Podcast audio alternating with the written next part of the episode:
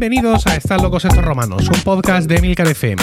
Este es el capítulo 57 y hoy es 6 de marzo del año 2022 después de Jesucristo. Toda la sociedad está alienada por la incultura, la chabacanería y la falta de sentido común. ¿Toda? No. El selecto grupo de oyentes de este podcast forman una suerte de aldea gala que resiste todavía y siempre a la estulticia de los invasores, conociendo con asombro y desvelo noticias y comportamientos ajenos que les hacen exclamar como aquellos irreductibles galos, una frase llena de ironía y sentido común. Están locos estos romanos. Yo soy Emilcar y estoy acompañado por Diego Jaldeón. Buenas tardes. Buenas tardes, Emilcar. Paco Pérez Cartagena. Buenas tardes. Muy buenas tardes, Emilio. Y no tenemos a José Miguel Morales. No, no. Estaba indispuesto. Eso dice. Sí, con- se encontraba mal. Claro. Eso dicen todos. Pero se- Yo, en fin, detecto. no quiero dudar, pero ha venido mal. ¿Le ha venido mal? Sí. Sí, Estaría en la siesta. ya. Ha montado una historia un poco de... Sí, ha, crea- darle- ha creado un storytelling, ¿no? Sí, sí, sí. Ha dicho, esta mañana me he levantado Sí. y al darme la vuelta me he ido rodando, como aquella canción. Sí, pero además podemos decir lo que nos dé la gana porque como él no se escucha No el podcast ni a tiros, ¿sabes? O sea que nos podemos despachar a gusto. Pero no, no lo vamos a hacer, no lo vamos a hacer. Este mes no nos hemos hecho mucho de rogar, ¿eh? Es decir, con bastante menos de 30 días de diferencia con el anterior capítulo, volvemos a estar aquí para, pues, para haceros compañía, entreteneros y quizá incluso haceros reír, ¿no? Con nuestras chanzas e idiosincrasias. Porque los miembros de Están locos estos romanos eh, somos polifacéticos, polimúltiples y llenos de vicisitudes y sindicatos. Esto es una cosa que todo el mundo conoce. ¿no? Ese es nuestro lema. Sí, efectivamente. Es un poco largo, por, por eso no, por eso no lo hemos grabado en, en nuestra, en nuestra insignia. Pero bien, por lo demás bien. Eh, nos hemos precipitado tanto en volver a grabar que no tenemos comentarios. No nadie ha escrito nada. Es que fíjate una cosa, yo creo que eh, el canal de Discord... Eso iba a decir. El canal de Discord, Mm. cuidado, eh, claro, minora los comentarios. Evidentemente, porque la gente lo que, en vez de sentarse, entrar a Podchaser o donde demonios entren y crear allí una historia, entran directamente al chat, ¡Hacho! Esto que habéis dicho no Se estoy de acuerdo. y ya está. Y ya está, ¿no? Pero también, ¿era eso lo que buscábamos? No. No, que, que- No, en absoluto. no, no buscábamos Me gusta oír los comentarios sí. una vez al mes. O sea, No, a mí no, a mí no. A mí Po- me gusta que Pero porque a ti te alaban mucho en el canal de Discord. ¿eh? Alabarme a ti te gusta. alaban. sí, no, tú tienes tu clave ahí, ¿eh? Tu tea party ahí. Tengo ahí mi grupillo. sí. Sí. Eh, tienes, tienes el teléfono, el teléfono no, el, el micrófono apuntándote a la oreja, en lugar de a la comisura del labio. ¿Así? Es que lo, eh, lo has subido mucho igual Sí. ahora. ¿Así? Ahora lo has bajado mucho. ¿Así? Ah, sí. Vale. Vale. Perfecto. A ver, que luego da igual, porque cuando llega tu sección te desatas y te entusiasmas y el micrófono se va por ahí, pero bueno, ya, ya, ya te con- reconduciremos. vale. Ah, pues ya está, ¿no? No hay nada más que comentar. Yo qué sé. mm, Sí, hablar del canal de Discord igual un minuto, ¿no? Ah, a mí me genera un poco de inquietud, tengo Sí. que ¿Y decirlo. el qué? Sí, pues porque ahí veo ya que como que estamos mm, realmente demasiado cerca de la gente en el sentido de que ya te dicen cosas, te interpelan sí. Bueno, y pero- empiezas a sentirte Humano. o, o bien muy agradado porque han dicho algo muy bonito o bien un poco... Pero a mí me da igual. Si hay algo que no me gusta, y pues con ignorarlo. Sí, bueno, no, eso- Hubo un debate muy chulo el tema de los niños, los móviles y los institutos. Sí, es Sí. verdad. sí, Además eso, con- eso, eso hemos ganado. Con fellow teachers, ¿no? Con allí diciendo, y algunos padres y algunas movidas. Bueno, digamos sobre Tangana que te pusieron a parir. Sí, también. Opinión Que por cierto, tengo por ahí prometido que iba a hablar, que iba a escucharme el disco entero y dedicarle una sección en romanos. Sí, pero es que no he podido, literalmente. O sea, no, no he, no he encontrado momento para preparar eso en condiciones. Pero es que además ha sacado una remasterización o una versión nueva del disco. De un Y- disco que tiene 35 minutos de, de vida, ha Pero- sa- ha sacado una versión nueva.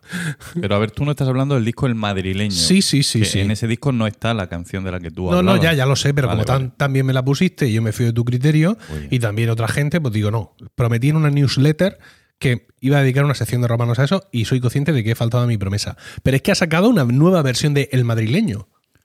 Y Es esto, un genio. pero ¿cómo que un genio? Pero si- Claro. si, el disco, es que todo es efímero. el disco este no, tiene ni, no tiene ni ocho meses. ¿Cómo, sacas una remasterización? ¿Qué, te- qué- qué- qué- qué se te Que olvidó? se, que se dejaron apagado uno de los, una de las, de las pistas. de las teclas, sí. Bueno, estamos aquí medio merendando porque estamos en casa de Paco y No, No. quieren, señores, tengo que decirlo, y señoras, no quieren mi loja. Les he invitado a mi loja y no quieren ninguno de los dos. A ver, yo, aunque no lo parezca, mm, aunque no lo parezca porque ya he estado buscando quien me acompañe a una hamburguesería al terminar esto, eh, me, estoy cortando. Me felicitaron en la, en la esta médica del trabajo, el viernes, que la tuve. por mi pérdida de peso. Ah, qué bien. Sí, porque yo comencé, no me importa decirlo, eh, comencé, a, abrí enero con 99,6, eh, que es peso máximo ever, Ujú. ¿vale? Y ahora mismo, bueno, ese día por la mañana, eh, en pelota picada, eh, estaba en, casa, quiero decir, no ahí en la consulta del médico, ¿vale? Estaba en 96 kilos. Entonces el tío me preguntó que qué estaba haciendo y le dije lo que puedo. Y me dijo, pues mira, está muy bien porque es un- una pérdida muy sostenida, una pérdida muy pausada y al final si estás cambiando los hábitos, que es lo que yo le dije que estaba tratando de hacer, tendrás eh, un futuro prometedor. Más que si te aprietas ahí los machos a tope y... Sí, pero bueno, que ahora mismo con Diego es el que nos está dando do- do- dos sopas con ondas en Sí. el tema del peso. Es que tendríais que verlo a Diego. El que, el que menos lo necesita. Le falta irse a Turquía, ponerse un poco de pelo No, y no, no, yo pelo no me pongo, ya os lo digo que no, no.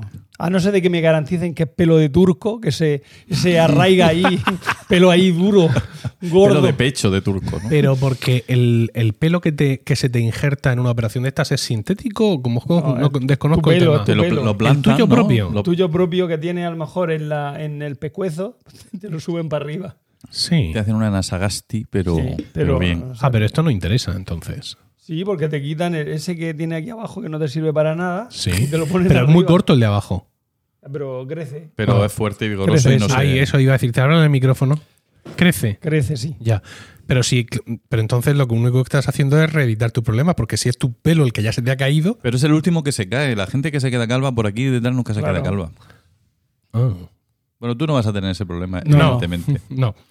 Bueno, como introducción creo que está bien, ¿no? Sí. Vamos a empezar ya con, con el podcast de hoy y voy a empezar.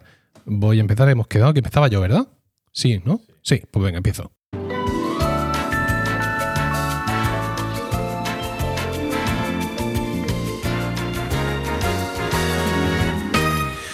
Bueno, estamos viviendo días muy complicados en el mundo en general y en, y en Europa en particular. Eh, la injustificada invasión de Ucrania por parte de Rusia pues nos tiene a todos muy preocupados, además con un nivel incluso de acongoje que varía de unos a otros, ¿no?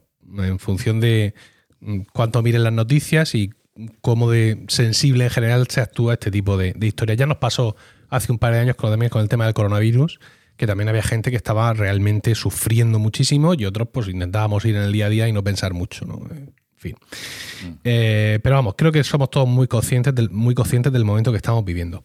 En el capítulo 34 de Están locos estos romanos, del 15 de septiembre de 2019, es importante la fecha, el año en concreto, os hablé del reloj del apocalipsis. que es una creación de un grupo de científicos que representa de esta forma, con un reloj de manecillas, cuánto queda para una medianoche que simboliza el apocalipsis nuclear. Las manecillas del reloj se mueven, estos científicos se reúnen y las van moviendo en función de los eventos que, eh, según ellos, empujan a la humanidad más cerca o más lejos de ese apocalipsis eh, nuclear. Bueno, digo nuclear, pero es apocalipsis, ¿vale? Aunque evidentemente... Meteorito vale también, pero Sí, que eso no pero se que puede eso no lo pueden saber, no lo pueden saber, efectivamente.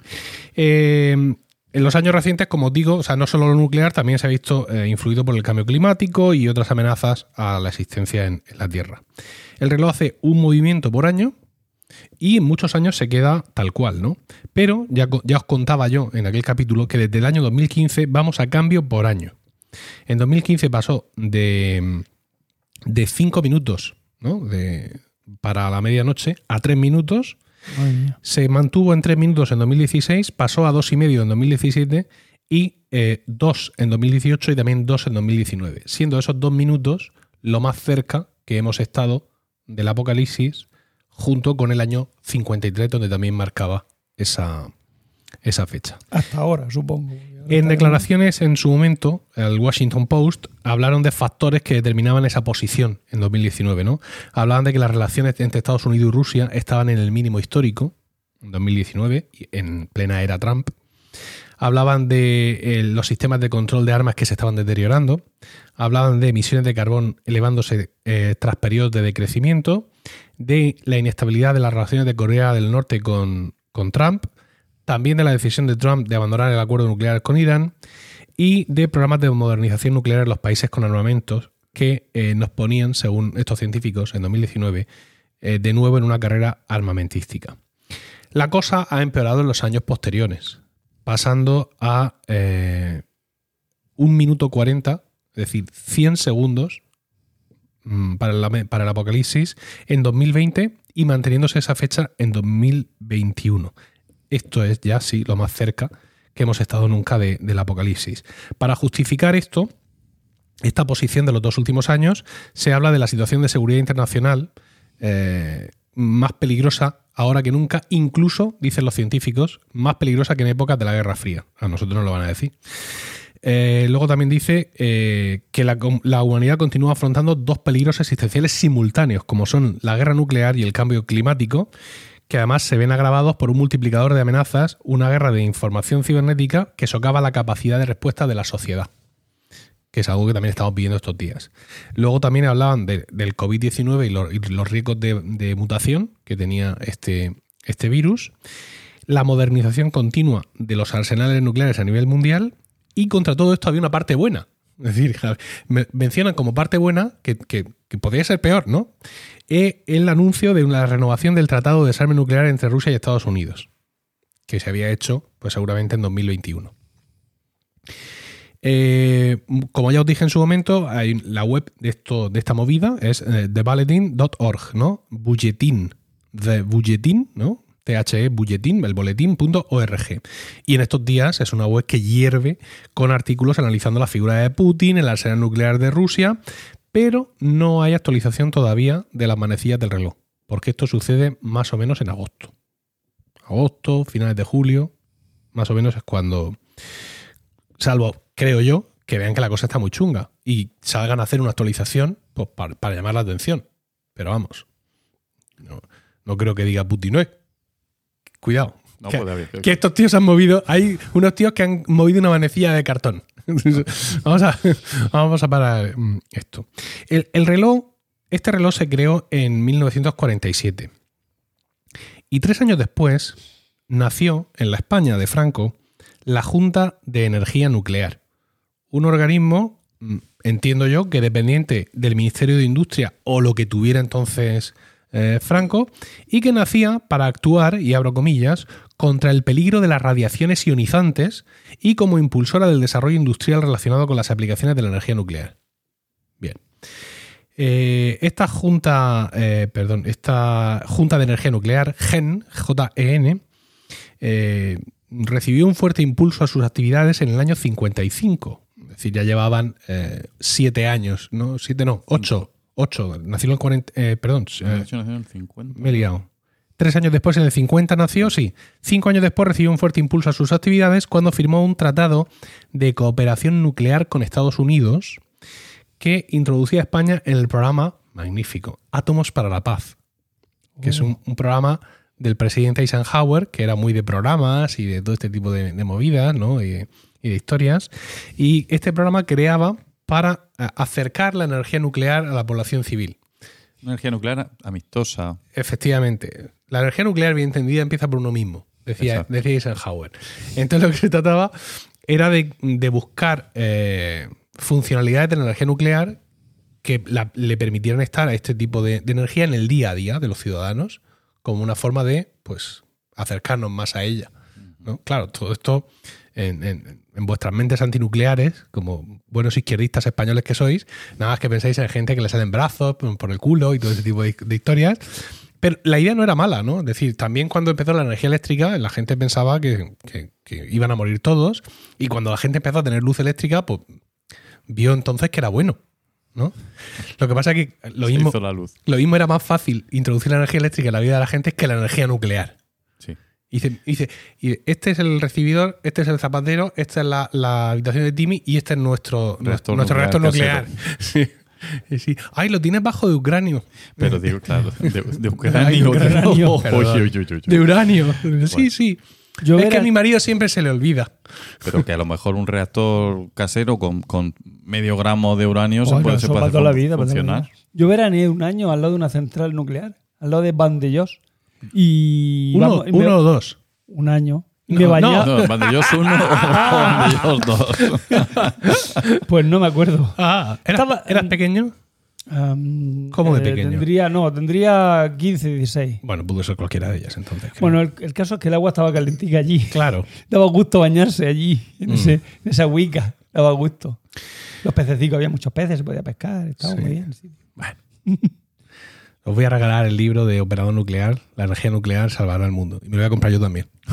De, paso. Porque yo soy un defensor de la energía nuclear, pero soy cinturón blanco-amarillo.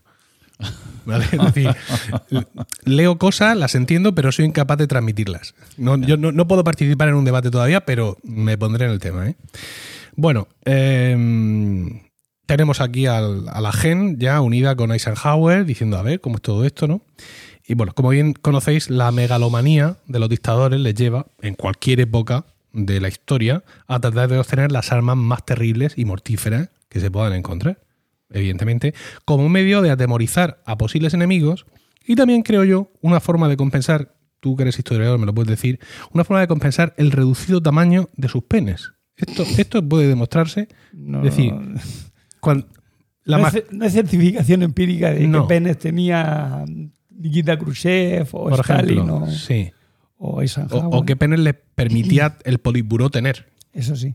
O si, eran, eh, o si eran sus penes y no eran los penes del partido. Exacto. Claro, esto. Sabemos el tamaño del pene de Rasputin, pero ya después de los de, de los de los sovien- de los soviéticos no. ¿Y cómo era el pene de Rasputín? gigante. Descomunal. Es como una. Sí. Sí.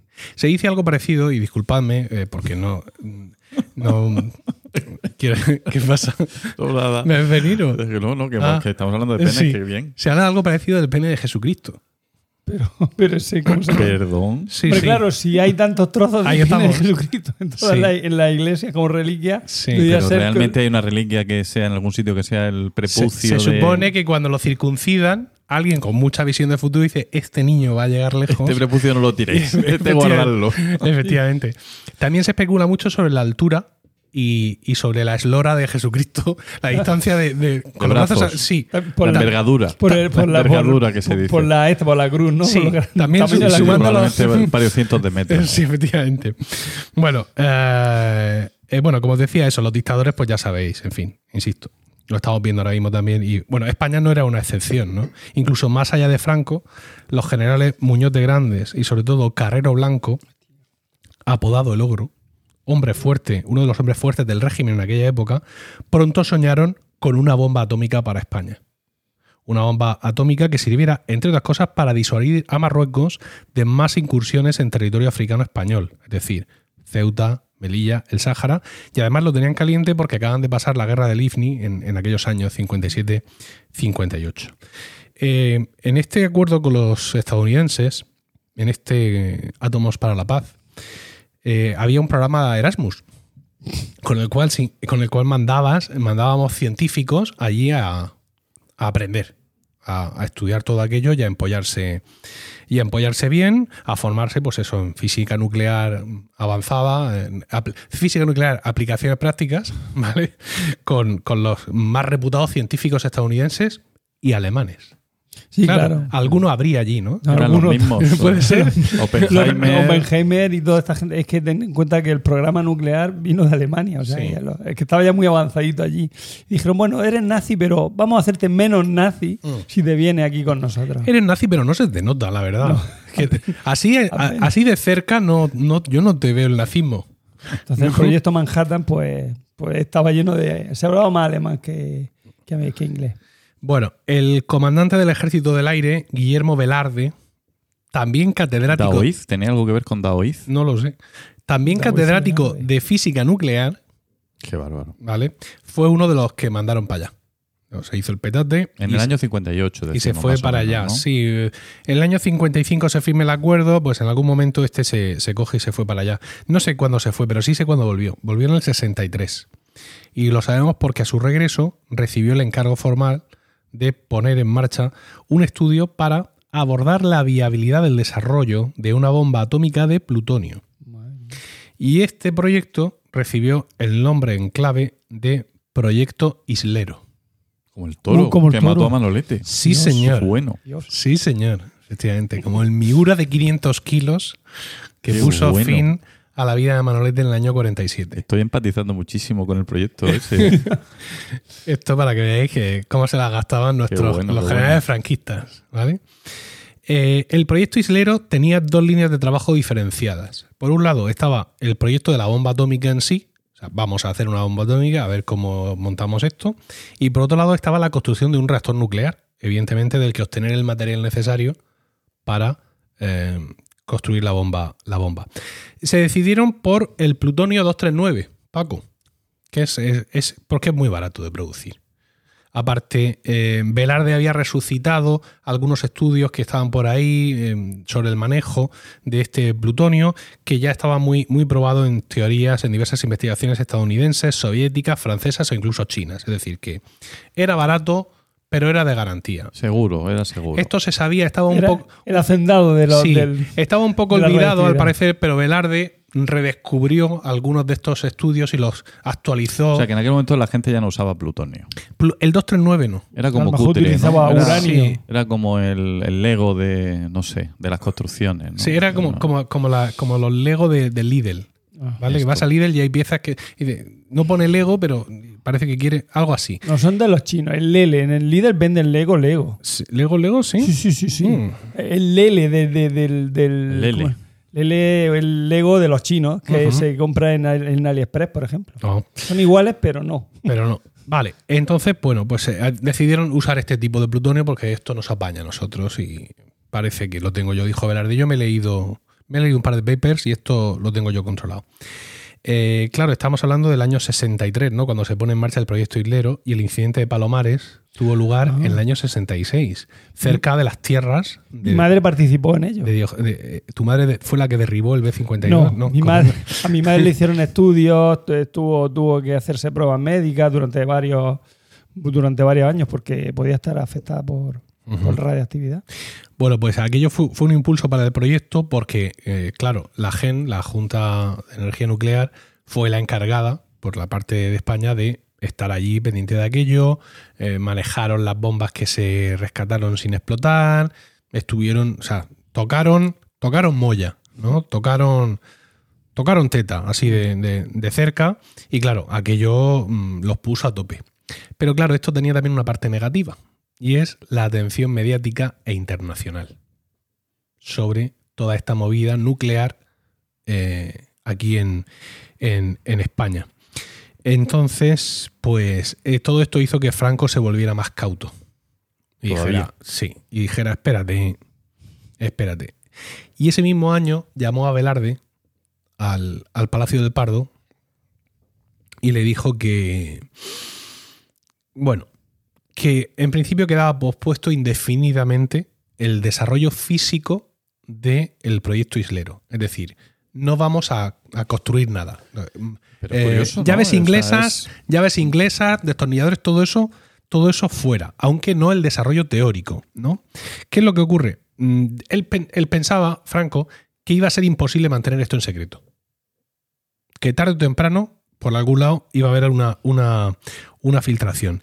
Y eso le iba a acarrear sanciones económicas por parte de, de Estados, de Estados Unidos y, y- y eso no, no- no le apetecía muy, nada. ¿Por qué? Porque estamos hablando del año 66. Son años en los que se desarrolla mucho en España el turismo internacional, el Levante, en la Costa del Sol. Empiezan a entrar divisas. Es decir, con la dictadura y tal, pero empieza, empieza a irnos bien.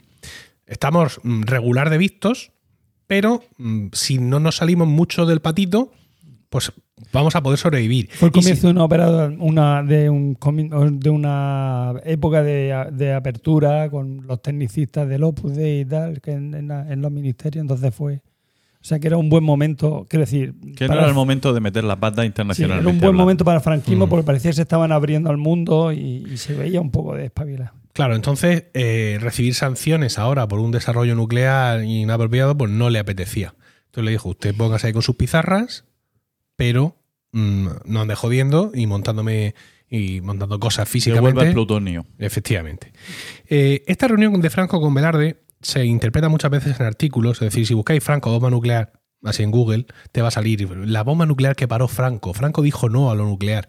Y se basan en esta reunión. ¿No? Porque además dice el novelado de todo esto dice que Velarde eh, explotó y que le dijo al caudillo que estaban mm, retrasando el progreso no sé cuánto y, no- y- y le montó allí un pollo no sé cuánto y el otro dijo mira usted Eh, y se lo quitó de en medio No se meta como yo, no se meta en no se meta política. en política, sí, efectivamente. Eh, pero nada más lejos de la realidad, insisto. Lo único que hizo fue, pues sí, efectivamente, pudo ser un- un retraso para el programa nuclear español y ahora, y ahora lo veremos, pero al menos los desarrollos teóricos pudieron seguir, pudieron seguir hacia adelante, aunque hemos de reconocer, insisto, que sí supuso una desaceleración importante. ¿Por qué? Porque los recursos de España eran limitados y estaban por venir algunas crisis económicas mundiales, con lo cual no es una cosa de, ah, venga, ahora vamos a ponernos muy rápido. No, no nos vamos a poner muy rápido porque aunque tengamos toda la teoría desarrollada, nos falta pasta. Pasta que podríamos haber ido invirtiendo a lo largo de los años, pero ahora mismo, pues, pues no podemos. Pues eso, mm, paró el desarrollo físico del proyecto, pero eh, permitió a Velarde seguir con sus investigaciones, pero desligándolas de las aplicaciones militares, ¿no? desligándolas de las Fuerzas Armadas, y se comprometió con Velarde a no firmar el acuerdo eh, que en esos momentos estaba gestando un acuerdo internacional que prohibía la, fabricación de armas nucleares. Que eh, fue, se- ese acuerdo se firmó en el 68, el Tratado de No Proliferación Nuclear, y España no lo firmó. Y no solo eso, sino que eh, en esos momentos se instaló en, la GEN, en la Junta de Energía Nuclear, en su edificio, se instaló el primer reactor nuclear español. Sí, el Coral 1 se llamaba, con capacidad para producir plutonio para las bombas y al año siguiente ya obtuvieron los primeros gramos de ese, de ese material. Claro, mm, hemos parado lo de hacer la bomba, pero te has montado eso ahí en el sótano y ya has sacado un poquito que lo hemos visto desde aquí se ve brillar. ¿no? Los americanos estaban más mosqueados que un pavo en Thanksgiving.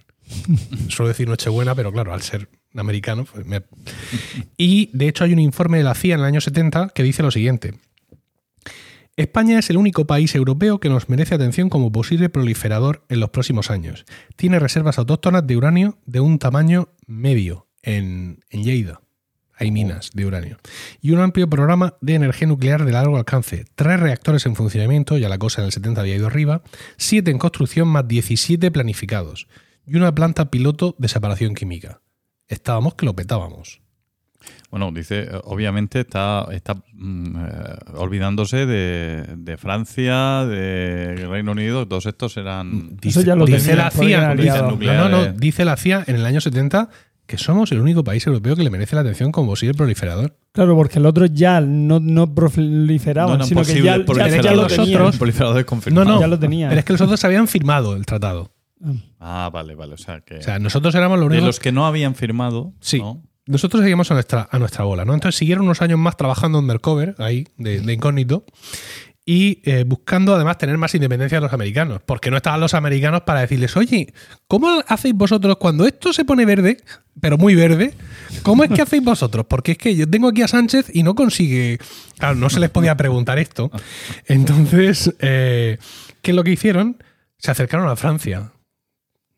Otro, ¿cómo, cómo- A Perpiñán, se fueron a A ver Perpiñán, a ver una no, no, no, no. A la Francia de De Gaulle. Y firmaron con ellos un acuerdo de colaboración nuclear. Porque a De Gaulle le parecía muy buena idea que España tuviera una bomba nuclear y se la enseñara a Marruecos. Le dijera, mira lo que tengo. ¿Sabes? Porque Francia también tenía intereses por ahí abajo. Claro.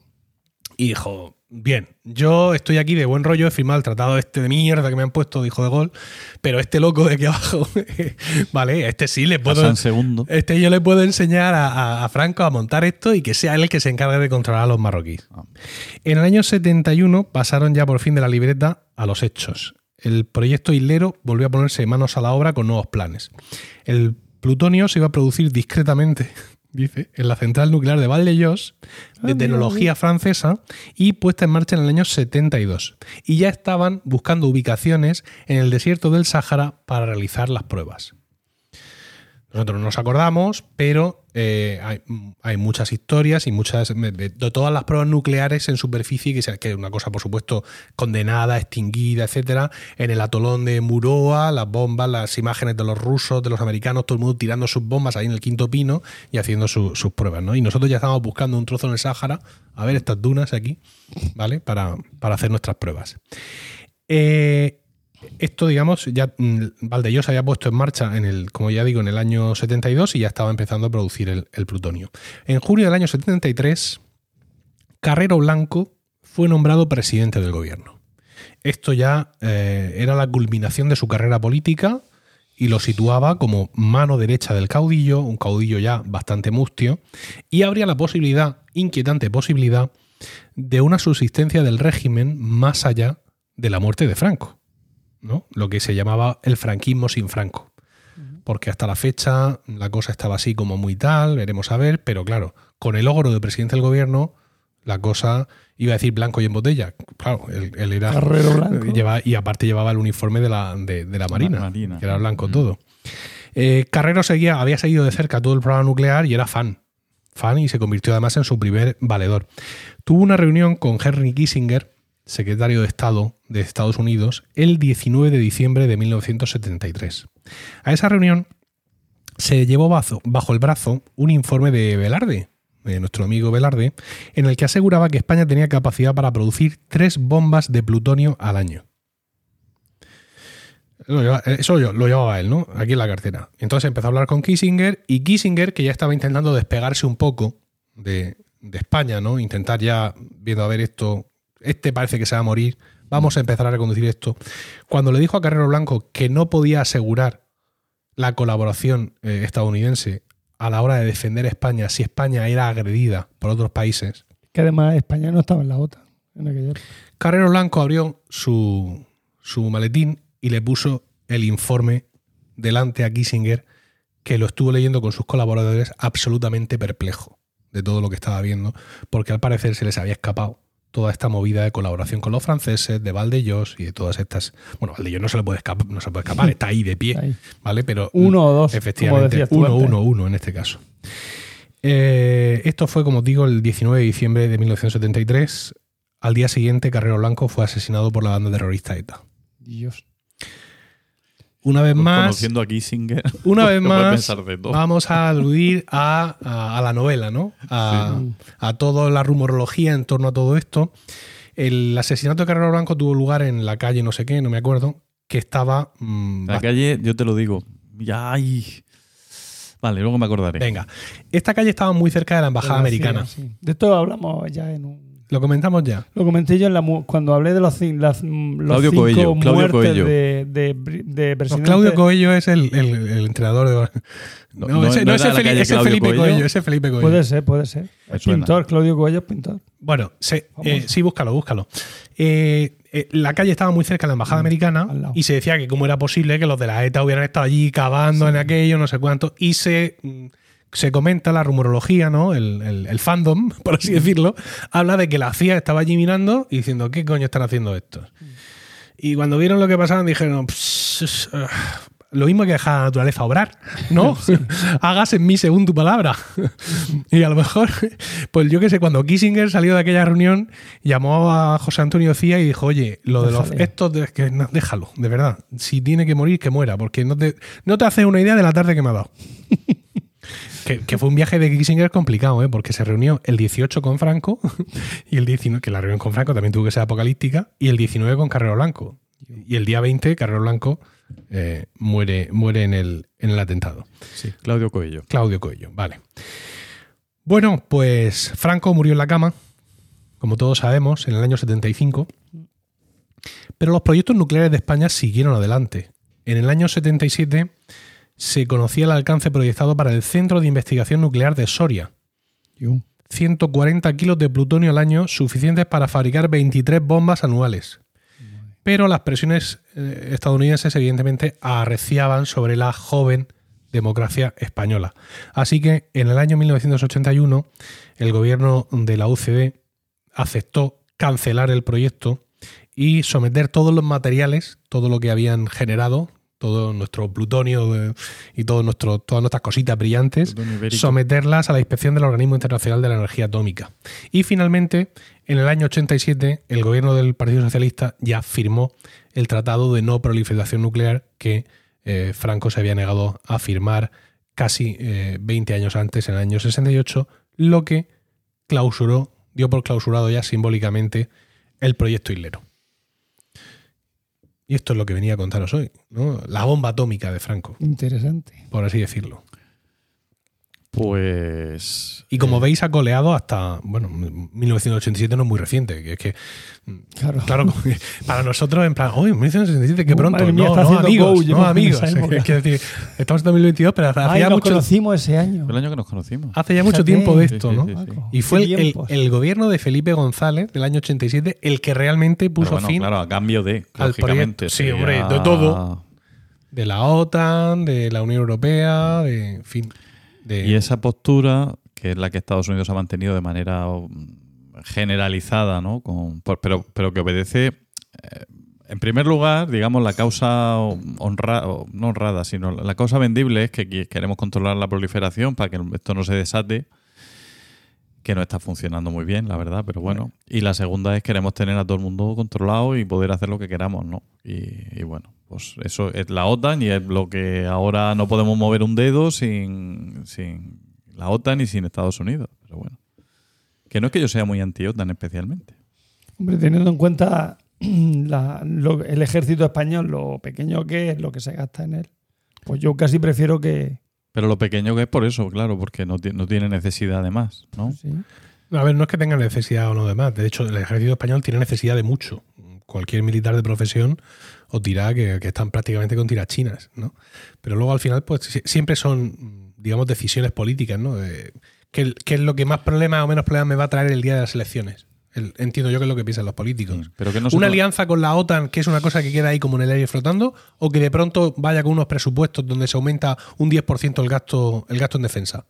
Y más un gobierno como el que tenemos ahora, o sea, un gobierno socialdemócrata con el PSOE, pero con unos eh, socios de más de izquierda que todas estas cosas las ven siempre fatal, ¿no? Entonces, pues claro, al final el equilibrio sí, pero, pero todo eso está respaldado por el hecho de que sabes que si en algún momento hace falta, va a venir la OTAN y te va a cubrir y no va a necesitar más ejército que el que tiene. Claro, por eso, aunque tú quisieras aumentar el presupuesto en defensa, no lo haces. Incluso a veces parece. Queda muy bien decir, no, hace no, falta, no hace falta, no, give peace a chance y todo esto. Pero bueno, mm, Alemania ha decidido dejarse de, dejarse de movidas y empezar a gastar muchísimo dinero en el ejército porque, claro, ver lo que, lo que se le viene encima. Pero bueno, no vamos a entrar en un análisis de la situación geopolítica porque eh, nos falta el cuarto cuñado para cuñadear a tope en este tema. Y nos falta el más importante, yo creo que es el que más podría poner aquí esto Pues eso es lo que venía a contaros hoy, el proyecto Hilero. Pues vamos, tiene un poco solo que ver, pero no hace mucho vi la serie Chernobyl en, en HBO Grandísima serie. Extraordinaria. Y, de, las series que, me han, que me, han afectado al sueño. ¿eh? O sea, me, despertaba mm. por la noche mm, pensando en, lo, ¿Tú la has visto, Diego? No, no, no. No quiero verla. No, no, tienes que verla, ¿eh? Tremenda. Y más un historiador como tú, de Alcurnia. No, no, no. Que no te, yo lo viví, eso, que no, me acuerdo. Que no te dé miedo. Que no, de hecho, todo lo contrario.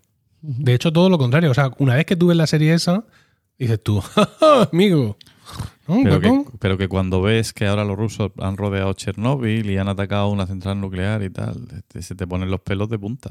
Que es una cosa, es una locura, una locura. Y más cuando ellos tuvieron también una parte de responsabilidad muy grande en, el desastre que es tan grande como que los reactores como, toda, como toda. No te voy a desvelar, pero en fin, que eso eh, que fue así y entonces ahora pues parece que volvemos a tropezar. Pero bueno. Bueno, pues como tú dices, ya estaría. Pues muy bien, pues me ha encantado. me, ha interesado mucho. Está muy bien. Y me ha gustado mucho eso de que llamaran a Islero a. Ah, sí. ¿eh? Parece- Es muy español, ¿verdad? Muy Este, tipo de, este tipo de cosas. eh. Este- esta historia tú la puedes extrapolar a cualquier otro país hasta que llega el nombre del proyecto. Exacto. Ahí ya no hay. Ahí, ahí ya no hay- pero no ya porque. Sobre todo porque ahora, por ejemplo, las operaciones mm, así de calado se llaman Gürtel, ¿no? Que Sí. Entonces, eh, cinturón en alemán por correa y tal. Pero en aquella época los referentes eran los toros, el cuplé sí, sí. y ya está. Entonces con los toros podía solucionar cualquier cosa. Claro. Y fíjate qué curioso, porque le he dicho a mi mujer, mm, digo, voy a hablar de esto. Y el proyecto se llamaba Islero. ¿Te suena? No. Y le digo, venga, te voy a dar más pistas. Digo, es el nombre de un toro. Y ella automáticamente me ha dicho lo mismo que vosotros. No será el toro que mató a Manolete. Porque lo- lo- como, como española, Hombre, como Claro. española, eso, eso lo llevamos dentro. En, en alguna curva de, de la espiral del ADN llevamos la muerte de Manolete verdad, y como, como un referente cultural que ponemos encima de la mesa inmediatamente. Pues sí. Bueno, pues ya de verdad ya estaría. Gracias por vuestra atención, me alegro que os haya gustado. Muchas gracias a ti. Y damos paso, sin lugar a dudas, a Paco.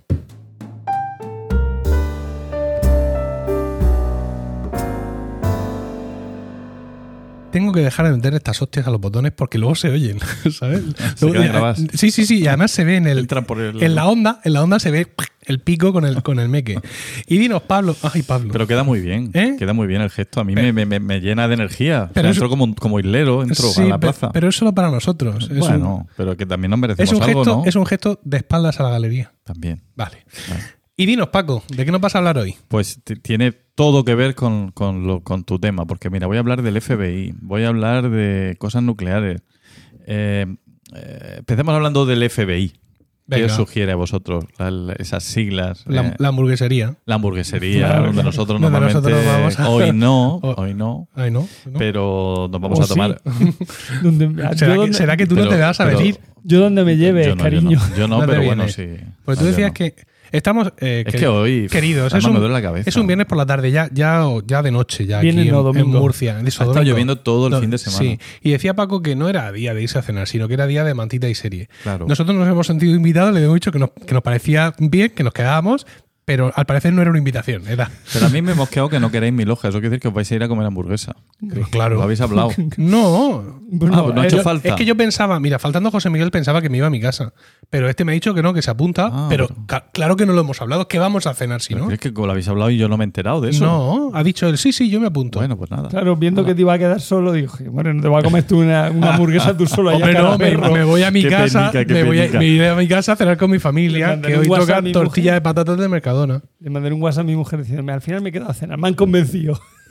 Total, que Freaky Burger International, ¿no? Es a lo que os suena Onda, FBI. sí, sí, ¿no? sí. O Freak, o Freaky, bueno. Sí, Eh, bueno, también hay, creo que hay una agencia por ahí de no sé qué federal, pero. va. Bueno, pues yo no voy a hablar de ese FBI ni de esa hamburguesería, eh, sino de una película que se llama eh, FBI, del año 2004, eh, con la, el desarrollo de eh, Frikis Buscan Incordiar. Joder, Paco. ¿Habéis oído hablar de esa película? Yo Sí, sí, sí. Eso va a ser la del Cárdenas o algo así. Esa es la película de Javier Cárdenas. Madre mía, por hermoso. Dios. ¿Es que, que- que tenéis algún problema con esa película? No, no, no, no, no la he visto, o sea que- Desarrolla, desarrolla. Mira, va a ser una realidad, experiencia. la película es, es malísima. No. Sin, No me lo puedo creer. sin, sin pretensiones de ser buena en ningún momento, esto hay que reconocérselo. No la llevaron, no la presentaron para los Oscars de ese año. No, pero triunfó económicamente. La vio muchísima gente. Fue la Berlinale, a la Berli- Berlinale. Berlinale. Berlinale. Pues no lo sé, creo que no. Ya. Creo de que no. Pero en realidad lo que yo quiero hablar es de los frikis, así como, como concepto. ¿no? Ajá. Es Ah, bueno, un- pensaba que iba a hablar de Cañita Brava y de... Sí, Sí, también. Ah, bien, bien. no, en concreto no de Cañita Brava, pero de otros por el estilo. Eh, bueno, el concepto de friki, eh, que sabéis que es una palabra inglesa que significa fenómeno, fenómeno, pero fenómeno de, de feria, ¿no? Sí. Persona anormal. Eh, Yo vi la película original donde sale... Sí. Los freaks. ¿La Sí, habéis visto? sí, la parada sí, de los sí. monstruos. La parada de los ¿no? monstruos. La parada de los monstruos, sí. Además, varias veces. Gran película. Total. Impresionante. 1932, del mismo director, que no me apunté el nombre, que dirigió el Drácula de Bela Lugosi. Mm. Entonces hizo Drácula, después con el éxito comercial se animó a hacer esta película, pero la película eh, fue, fue fatal eh, económicamente, porque la gente no entendía aquello, no, tenía, no estaba la sensibilidad de la época para entender ese tipo de mensajes tan potentes. Que luego se reestrenó en el año 60 en Cannes y fue un exitazo y la Nouvelle Vague entera de rodillas y tal, pero, pero en su momento no tuvo mucho éxito. Eh, pues de ahí viene efectivamente el concepto de freak, persona, bueno, que se sale de la norma, que lo que antes era gente rara y anormal, ahora es simplemente gente alternativa.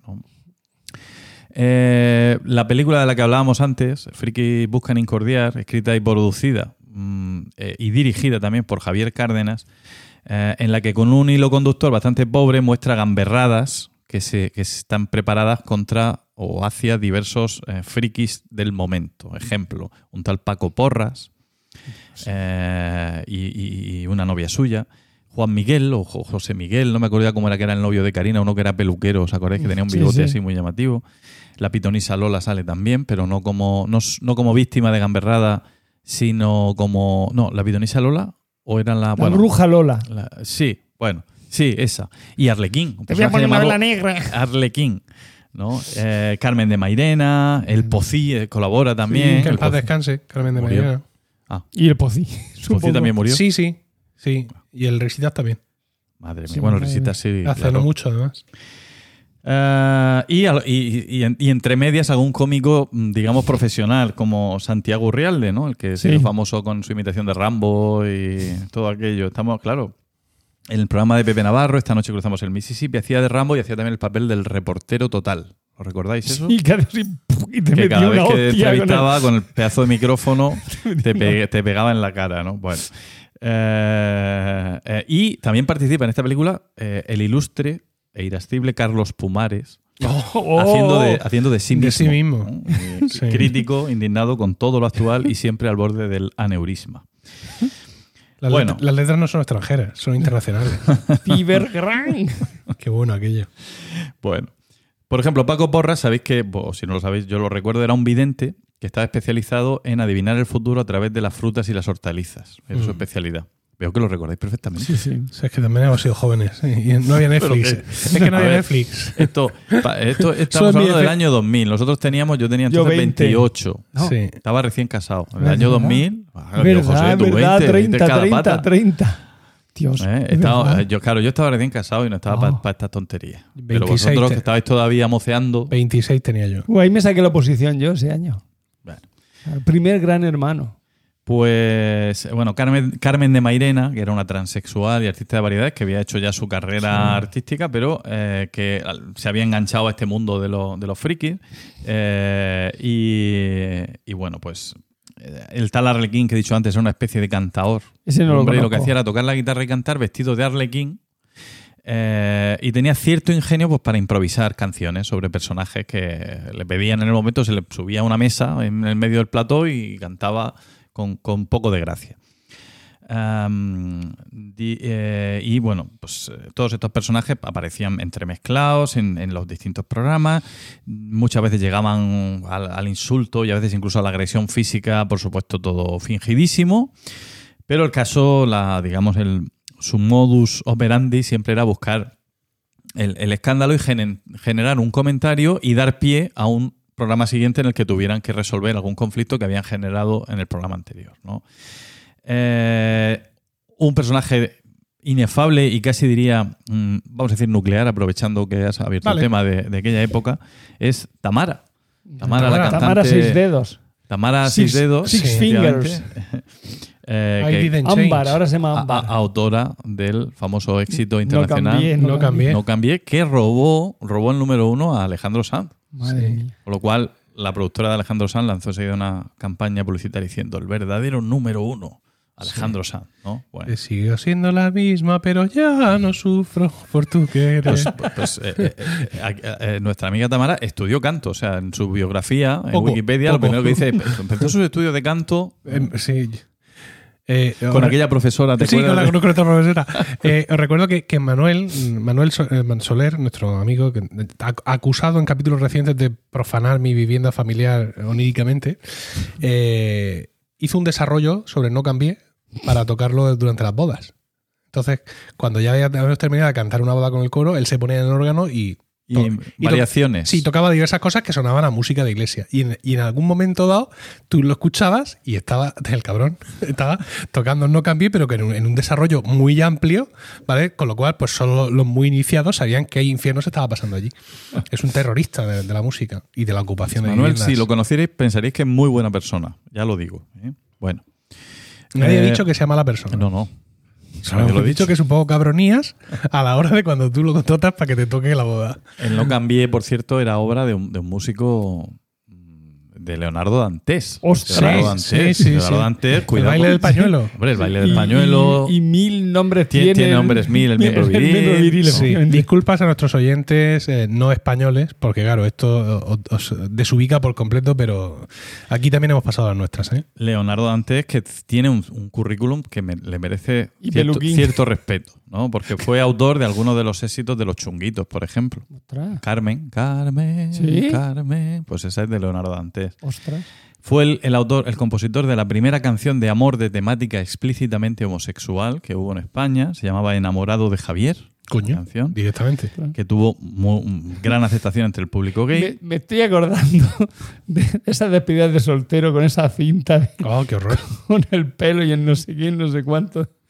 En fin, una, una, una furgoneta y, y, y- y canciones mil De, de personajes de este estilo. delenables. Yo es que no estaba en esa ellas. No, estabas criando. Me las perdí. Estabas criando. Ay. También compuso la música Leonardo Dantes del film pornográfico de, de- del Poli Díaz, El Ah. potro se desboca, Sí, sí. en la que aparecía, además del propio Poli Díaz, Nacho. Nacho Vidal. Nacho Vidal, no el defensa de los Asuna, Emilio, que hay uno que se llama así, sino el, el actor. El actor. sí. Eh, bueno, y otros personajes, esta Tamara que, que- que pasó luego a llamarse Ámbar por un conflicto de intereses con la Tamara, digamos, seria, ¿no? Sí. Tamara que, que es sobrina, nieta de, de aquel, ¿cómo se llama el cantador? De Rafael Farina. Sí. Conflicto de interés te refieres de nombre De nombre, registrado. o sea, nombre porque ella registrado, decía que la. Tamara buena era ella. Entonces pasó a llamarse Ámbar y luego más tarde Yurena, que es su nombre actual. Sí. Diego, por si te has perdido la pista, ya la puedes encontrar. Vale. Hija de Margarita Seis Dedos, eh, que siempre aparecía junto a su hija orientándola, corrigiéndola, ¿no? Y, eh, Prostituyéndola. y, bueno, y, em, por ejemplo, ¿no? O sea, Sí. orientándola, ya lo Sí, he dicho. Sí. Tenía un ladrillo en el bolso. esa Sí, sí, de pronto ¿no? aparecía, de, en mitad del programa, cuando se metían mucho con la hija, aparecía esta señora con, con, pista, con pinta de, de- de viuda de los 70, de negro entero, con el bolso y le agredía a la gente y tal. Pues sí, esto era parte de la fauna, no vamos a hablar de toda ella, evidentemente, pero también estaba por allí Tony Genil. Sí. Tony Genil, que también había sido un cantante de cierto, de cierto renombre, un cantador, ¿no? Un estilo un poco a, a Chiquito de la Calzada en el sentido de que empezó como cantador y luego terminó de otra cosa, solo que Chiquito tiene todo nuestro respeto y gratitud. Totalmente. Ah, que se incorporó al circo este acusando a Tamara de plagio por no cambié. Él denunciaba que la canción la había grabado él con su íntima amiga Loli Álvarez tres años antes. Entonces, esto dio paso también a la entrada a Loli Álvarez. Eh, Pi, eh, la cosa llegó a un punto culminante el día que Loli Álvarez se estrelló junto con Arle King eh, en las Cibeles con un coche. Entonces tuvo que ir una grúa, una grúa con un cámara de Tele5 y previamente instalado Incrustado, incrustado. a rescatar el coche. Los dos salían del coche ya con el, coche, con el collarín puesto. Sí, sí. Y bueno, unos dolores y unas cosas. Y esto les costó a los dos un multazo por parte del Ayuntamiento de Madrid por empotrarse adrede en monumentos históricos. Bien. Ah, bueno, pues Tenemos que ir viendo, Paco, si dan permiso para celebrar la, la liga en las Cibeles, ¿eh? Porque creo Pues que sí. últimamente ha habido algún problema. Sí, el, bueno, problema. el problema es que no hemos ganado ningún título, claro. quiero entonces- decir, en la, en la redonda no, no sé va si a poder le, ser. No sé si le dejaron, le dejaron al Atleti ir a Neptuno el año pasado. No lo tengo Sí, claro. sí. ¿Sí? Sí, Vamos, yo Pero el autobús pasado- y la gente de lejos. claro, yo estuve en la, yo estuve en una, en una comunión allí el día que ganó el Atleti Sí. y a la mañana siguiente pase- eh, cerraron el, el paseo del Prado Sí, sí. y, y allí, pues, hombre, estaba vallado Neptuno, pero la gente se hacía fotos a- alrededor de Neptuno y tal. Bueno, pues tenemos que ir mirándolo y también ver aquí la redonda en Murcia, porque además vamos a ir, vamos a ir dos veces. Sí. La primera cuando el Madrid gane la Liga y la segunda cuando el Murcia ascienda. Ah, qué susto, creí que ibas a decir cuando el Madrid ganara Champions. No vamos a quedar primeros, desgraciadamente, porque nos hemos desinflado un poco en los últimos partidos. pero vamos a playoff y Ayer en claramente... Pulpí Sí, contra, el- contra el Es que pulpileño. pulpileño- el Es que pulpileño. lo de Almería tiene el colmillo retorcido, ¿eh? Bueno, tras este, tras este break deportivo. Pues sí, sí, con- es mucho más interesante que lo que estoy contando yo. no, no, no. Bueno, eh, a menudo, aunque, aunque, a Aunque. menudo estos programas han sido calificados de telebasura, lo cierto es que simplemente eran programas de entretenimiento eh, que solo hacían daño pues al... Bueno, no he hablado de la Veneno, es igual, ya todos sabemos que la Veneno, mujer de historia trágica, que murió no hace mucho, retratada por Pepe Navarro en su programa, en fin, eh, eh, que, que empezó en... en- ¿Cómo se llama el programa? El, Mississippi. El, Sí, esta noche, esta cruzamos noche el Mississippi. el- Que luego le siguió Sardá con Crónicas Marcianas hasta 2005, etcétera, etcétera. Bueno, pues aunque todo esto fue calificado de telebasura, lo único que hacía era daño al buen gusto y no había no cabía otra reacción que la risa despreocupada o la vergüenza ajena directamente. O no ver o no seguir el programa, pero siendo honestos, quien más quien menos vio alguna sesión de, de estos programillas. Pues, eh, aquí nos tienes a nosotros. Hemos acertado un 95% de los. Sí. Yo al era luego, que no manejaba. En, un tiempo en que las redes sociales no existían, eh, la repercusión de estos personajes era, era total, porque aparecían luego en todas partes. Yo no sé cómo era posible que estuviéramos todos tan al corriente de sus andanzas cuando ni había Twitter, ni había Instagram, ni había historia. Pero había cinco canales de televisión. Había cinco canales de televisión y, y todos íbamos a ver Telecinco, que era donde salía, no Antena 3, al No, final. al final acababas viendo alguno. Bueno, pues eh, eh, sin embargo, también estos programas terminaron cayendo en el exceso. Eh, al- el de burlarse de personas con algún tipo de discapacidad o enfermedad mental. Caso de octubre de 2002, cuando el colaborador eh, del espacio de Sardá, entonces Javier Cárdenas, realizó una serie de reportajes en el sur de Tenerife y entrevistó a Cristo Hernández, un disminuido psíquico que trabajaba en una emisora de radio local. Eh, le hizo quedar en ridículo hasta el punto de que tras la emisión la gente se reía de él por la calle y a consecuencia de esta entrevista el joven entró en un estado de depresión que le llevó a encerrarse varios meses en su casa. Eh, Esto derivó en una denuncia por la que tanto Telecinco como el programa de Sardá pues, fueron condenados a pagar eh, indemnización por daños morales y demás. Otro caso célebre, quizá el, el- el primero al que tendríamos que remontarnos, por lo menos en mi memoria, para en toda esta mm, serie de, de personajes grotescos, vamos a decir, es el de Carlos Jesús. Hombre, Carlos Jesús, al que, que- yo digo Carlos Jesús, Diego, ¿y tú en qué piensas? yo pienso en Ganímede. Ganímede, como el Ganímede, y luego había otro planeta que era Raticulín. eh, Raticulín, ¿no? que eran los dos planetas de donde procedía el- la civilización con la que se iba a, va- a avanzar sobre la Tierra con una flota de 10.000 millones de naves y no sé qué historia. Luego oiremos, enseguida vamos a oír un audio. Este per- personaje surgió en el programa Al Ataque, presentado por Alfonso Arús, que fue A precursor. mí ese sí me gustaba. Ese Eh, programa, porque Arús era otra cosa, era un Era, tipo más sí. simpático, más amable, ¿no? Y, no, y tampoco, eh, tampoco quiero decir que, que lo que él hacía, él se reía del mismo y sus colaboradores se reían del, o sea, hacían parodia y tal, pero que no, no, Entonces, ¿te acuerdas que había mucha, mucha imitación de Jesús Gil sí. y de Ruiz Mateos, que eran dos personajes que.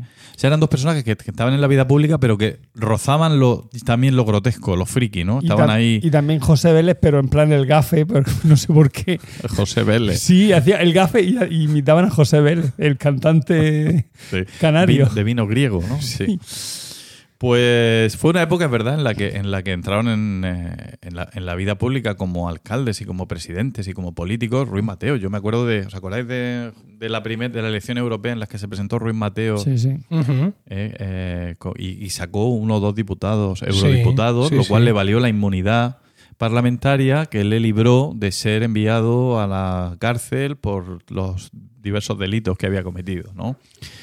Bueno, pues en todo este ambiente que se que se que hervía en la España de los años 91, 92, 93, eh, ya digo que, que digamos que el, el primer gran personaje, el que nos descolocó a todos, o a mí por lo menos, fue Carlos Jesús. Eh, que era, mm, era un hombre con aspecto de mosquetero que aseguraba ser la reencarnación de Jesucristo y que estaba en contacto con entidades alienígenas de Ganímedes y Raticulín. ¿Vale? Yo entiendo, o sea, o sea, si has ido al diccionario a buscar Ganímedes, ¿por qué luego te inventas Raticulín?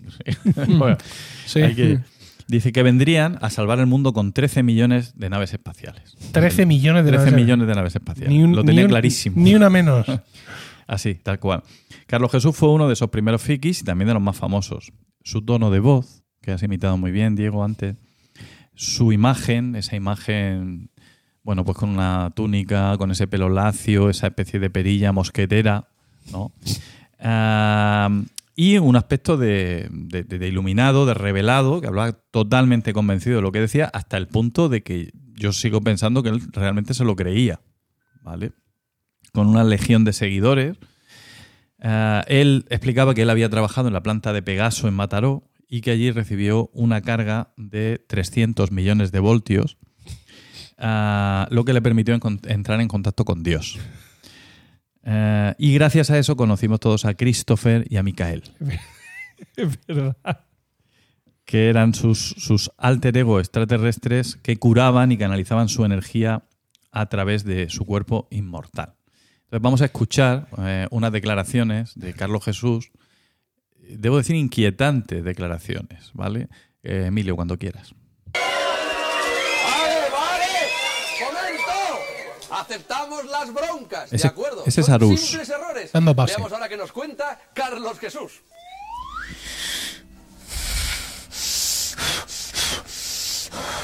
Hoy Carlos Jesús, convertido en Micael, le cuenta a nuestro reportero Javier Cárdenas qué fue en su primera vida. En la primera vida vivió usted con una legión romana. Eso se lo está diciendo a Cárdenas, que le ha preguntado por su... Conoció usted a Cristo de refilón. ¿Qué edad puedo tener yo, Espiritualmente, espiritualmente? por la vida que tuvo allí, Exactamente. es poquito, hombre, ¿Cuánto es para usted poquito? poquito. 250 años, 300. Mm, ¿Y usted? Este cuerpo, Eh, en total, eh, espiritualmente un millón de grados. Bueno, espiritualmente, este cuerpo está en el tiempo crítico, que es la séptima dimensión. Tiempo crítico. Si el hombre intenta producir una guerra termonuclear, el Padre Eterno pondrá los medios desde los cielos para que no se efectúe. Pero si en caso de efectuarse una hora antes del cataclismo, se hará la recogida de los hermanos que tengan la señal del Padre del Hijo en la frente y que tengan fe hacia Yahvé, Jesús y María. ¿A usted le cuesta trabajo quedarse en este estado? No. Ya son muchos años lo que este cuerpo, desde que fue preparado arriba en una nave, lo viene haciendo. Bueno. Ya está, ¿no? Sí, claro, lo que me han mandado. Sí, vale. no, me acordaba. Bueno, pues eh, es, es- A ver, si todo produce entre risa eh, y lástima, pero. Pero bueno, estamos en el año 90 y... No es coherente el discurso, ¿eh? Tres, hay, hay algunos, ¿verdad? Si Tiene algunas que, si hay guerra pequeñas... nuclear, Dios la parará. Pero si aún así tuviera lugar, ¿sabes? Porque, pues, a ver, eso es- tú, eso es el a punto lógico, A ver, tú eres claro. Dios y quieres parar las cosas y luego pasa no sé qué, pasa un perro con un jamón y te distraes y acaban ocurriendo, ¿no? Es un poco lo que no... Pero, pero es que Dios, si es Dios, Sí, tiene un plan B, claro, que es la recogida. claro. O sea, y, y sobre todo en el año 93, había, Sí. hacía cuatro años que había caído el muro de Berlín, ya no había miedo a ninguna guerra nuclear y este señor estaba hablando de guerras termonucleares, ¿no? Quizá tenía razón, habrá que decir ahora. Habrá que escuchar a Carlos Jesús con más atención. Bueno, esperemos que no. O no, o no, o no. O no escucharlo. Efectivamente. Bueno, eh, el- volvemos entonces ya al, al- al inicio, ¿no? al, al programa Frikis Buscan Incordiar, a la película, Película. eh, en la que se gastaban varias bromas de diverso grado de mal gusto. ¿no? La más suave se la gastan a Arlequín. ¿no? Arlequín, pues le hacen creer que va a grabar una escena erótica y le ponen un antifaz. Y él recita una poesía. Mientras él recita una poesía, eh, una modelo empieza, empieza a besarle, a acariciarle y él sigue recitando su poesía. Eh, en un momento dado, a él se le pide, porque Cárdenas está al lado de todo esto, asistiéndole y diciendo, ahora tienes que hacer esto, ahora tienes que hacer aquello. le pide que empiece a responder a los besos, ¿no? Entonces empiezan a, a besarse eh, de manera muy, muy acalorada y apasionada hasta que le dicen que se quite el antifaz y descubre que es eh, la modelo que le está besando es Carmen de Mairena. Eh, lo, que, lo que genera, claro, enfado, bronca, pelea, tortazos y demás. Bueno. En otra de las escenas, el peluquero Juan Miguel eh, se somete a una depilación a la cera real. O sea, él aceptó ser depilado a la cera y, bueno, pues hay una, una técnico en estética eh, con el uniforme de enfermera sexy, le, le va depilando en vivo con unos gritos y unos alaridos tremendos. Y lo- Normal, o sea que el hombre estaba, ¿tú te acuerdas? Estaba estaba lleno estaba de- alfom- alfombrado. Estaba Joder. cuajadito. Sí. Eh, y bueno, pues nada, pues pero el hombre luego lo asumió perfectamente. Dijo que, bueno, le, le habían llevado a eso y lo había aceptado, le habían pagado y que ningún problema. Chimpum, Ya clink, está. clink, caja. Eh, y, el último, la más bestia, es la que le hacen a Paco Porras, que a quien con la excusa de invitarlo a un crucero no le hacen firmar los supuestos, el supuesto contrato del crucero, ace- aceptación de todos los posibles riesgos y peligros. Lo que hacen es en la playa, bueno, por supuesto también con, eh, con los ojos vendados, lo llevan a la orilla del mar y allí le ponen un arnés y un, un salvavidas. Entonces, el arnés está atado a una lancha.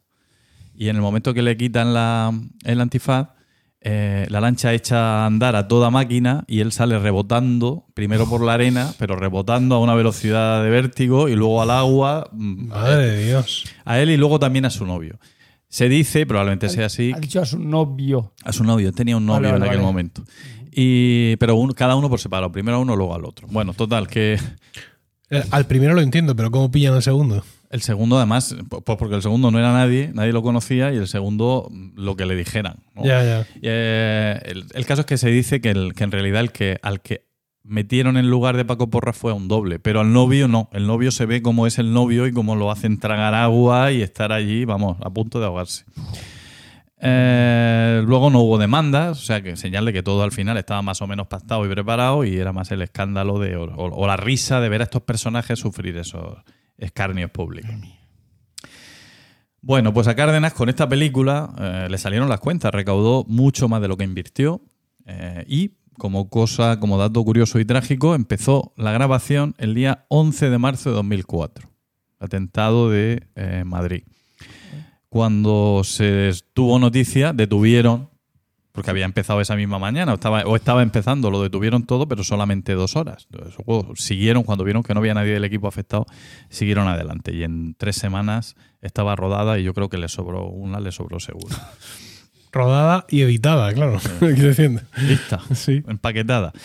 Aparte de esta telebasura, bueno, grotesca, la telebasura en su versión dramática mm, eh, tiene su origen en España también por la misma época del programa de Arús, del año 93, cuando la periodista Nieves Herrero eh, pues asiste al, mm, a los momentos finales del crimen de Alcácer, el momento en que después de muchísimos días, de 60 días de incógnita, de no saber qué había pasado con, la- con las tres chicas, se supo que finalmente eh, habían sido asesinadas y sometidas a todo tipo de malos tratos.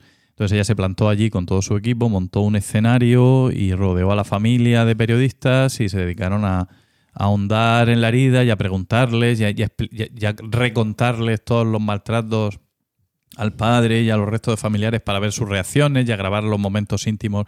Aquello fue como... ah, eh, pues eso, una, un, ¿cómo decir? Un, un momento eh, no de vergüenza ajena, sino de, ah, Asco. de vergüenza propia. Asco. Sí, quizás Claro. es decir, decir, ¿qué hago yo viendo esto? ¿no? Es que, ¿Cómo es posible que esto, que esto se esté dando y que yo esté aquí viéndolo? ¿no? Tuvo, es verdad que tuvo unas consecuencias negativas para la periodista, digamos que la dejó un poco fuera, aunque ahora sigue trabajando, está, tiene un programa todavía en Telemadrid, pero estuvo durante un tiempo apartada de, la- de la- de las cámaras. Y, y bueno, y podríamos pensar que esto, esta sensación de asco, de desagrado, hizo que ese tipo de, periodismo quedara ya olvidado, abandonado, pero aunque a otro nivel, evidentemente, es lo que hemos visto con, el, con lo de La Palma, con el volcán de La Palma. Es decir, los periodistas yendo allí a entrevistar a la gente que ha perdido sus casas, a que le cuente la historia del perro que está atrapado, a ver el a retratar el dolor de la gente, ¿no? O sea que en el fondo ahí evidentemente hay un punto ahí que es un límite dudoso y difícil de precisar. No, En- pero yo creo que, vamos, yo es que tampoco, yo veía la primera, pero yo creo que se trataba con un poco con respeto, o sea que no, yo veía solo el telediario y la, no sé, la, la entrevista que se le hacían a la gente eran un poco, pues, de Sí, sí, tú decir. buscando la esperanza y el, más que, Sí, incidiendo En- más en, en- el lado positivo, ¿no? en- yo, yo es que veía la primera, yo la otra no la he visto. Es que yo no, es que no, tengo- he visto mm, cosas sueltas de lo de la, ¿vale? Y de hecho porque precisamente me, me sentía incómodo, ¿no? Ante, porque enseguida veía la tendencia a hacer, a insistir en el dolor y en el sufrimiento y las imágenes de la gente sufriendo, llorando y pasándolo mal. Que a lo mejor es lo que hay que hacer, no lo sé. A lo mejor está bien que sea así para que la gente se conciencie. No sé, yo como Paco solo eh, el seguimiento lo he hecho a través de la, de la, de la 1, de la televisión pública, donde tienen un guante blanco para esas cosas espectacular. Alguna vez de, de cruce sí he visto alguna historia de en otras cadenas y efectivamente sí Paco va en esa línea que tú mencionas. Un poco más amarillo y más, ¿no? Bueno. Y ya está, simplemente, pues después de hablar de frikis, esa reflexión, ¿no? El, este tipo de programas que van a seguir teniendo un público y porque, porque al final el- ese, ese- esa atracción morbosa está ahí y es difícil evitarla. Si es que el morbo vende. Mira, yo el otro día, por ejemplo, iba en, iba en el coche, bueno, iba por la autovía y había una, una super cola. Yo digo, madre mía, ha tenido que haber algún accidente delante y tal. Y no, era que en, en el carril contrario sí que había habido un accidente y la cola se hacía porque la gente se paraba en la autovía a mirar el carril de enfrente. Y digo, pero no me lo puedo creer. O sea, que yo vi así de refilo y dije, bueno, yo sigo para adelante porque es que a mí sí que realmente no, no me gusta ver. Cuando hay accidentes no miro. Porque no me quiero llevar un, un- una mala... no sé, hay gente que le gusta mirar y otra que no. A mí no me gusta. Yo prefiero no mirar. Sí, la- las colas por accidentes generalmente, o sea, porque ya han llegado la, la- policía y han asegurado la zona y ya hay un carril donde tú puedes funcionar. Y cuando llegas a la cabecera, te ves a un policía denodadamente agitando los brazos a la bestia de pase, pase, pase, pase, pase, pase. Precisamente porque las colas se producen generalmente por la gente que se para a mirar. Que somos curiosos y eso está también. Yo quiero decir, yo, en fin, no, no soy morboso, pero reconozco que la, que la muerte, la desgracia, el sufrimiento es algo magnético, vamos, que atrae y no puedes evitar, ¿no? Y ya está. Y simplemente eso. Ahora estamos viendo las imágenes de la guerra de Ucrania. Nos están llegando imágenes eh, muy duras, muy duras, y también de soldados rusos que lo están pasando mal. Todas ellas están emitidas con un evidente fin propagandístico, desde un bando y desde el otro, evidentemente. Y. Pero la cuestión no es tanto esa, ni, ni cuánto ganan o dejan de ganar las televisiones, sino si realmente pueden servir para algo. Entonces, pues si sirvió algo para, para algo en La Palma o sirvió para algo para visibilizar problemas de crímenes sexuales en España eh, o tal, pues, pues bueno, pues, pues tendría su razón de ser siempre hecho con buen gusto. Eh, en cuanto a lo de los frikis y demás, pues eso para el que le guste, ya está, eso lo veo más inofensivo. No soy de los que piensan que el nivel de la televisión condiciona el, el nivel educativo de nuestra sociedad. Y creo que más bien al revés, pero, pero es que contra eso no hay antídoto. Es decir, mientras haya oferta de basura, va a haber gente que consuma basura y ya está. No, claro que Así. hay antídoto. ¿Cuál? Oh, como como a la, a la inmensa mayoría de los problemas de nuestra sociedad, la educación. La educación. Tener un buen sistema educativo, no, no sé quién- qué político eh, lo decía europeo, que tener un buen sistema eh, educativo era muy caro, pero las consecuencias de, de no tenerlo eran mucho más caras.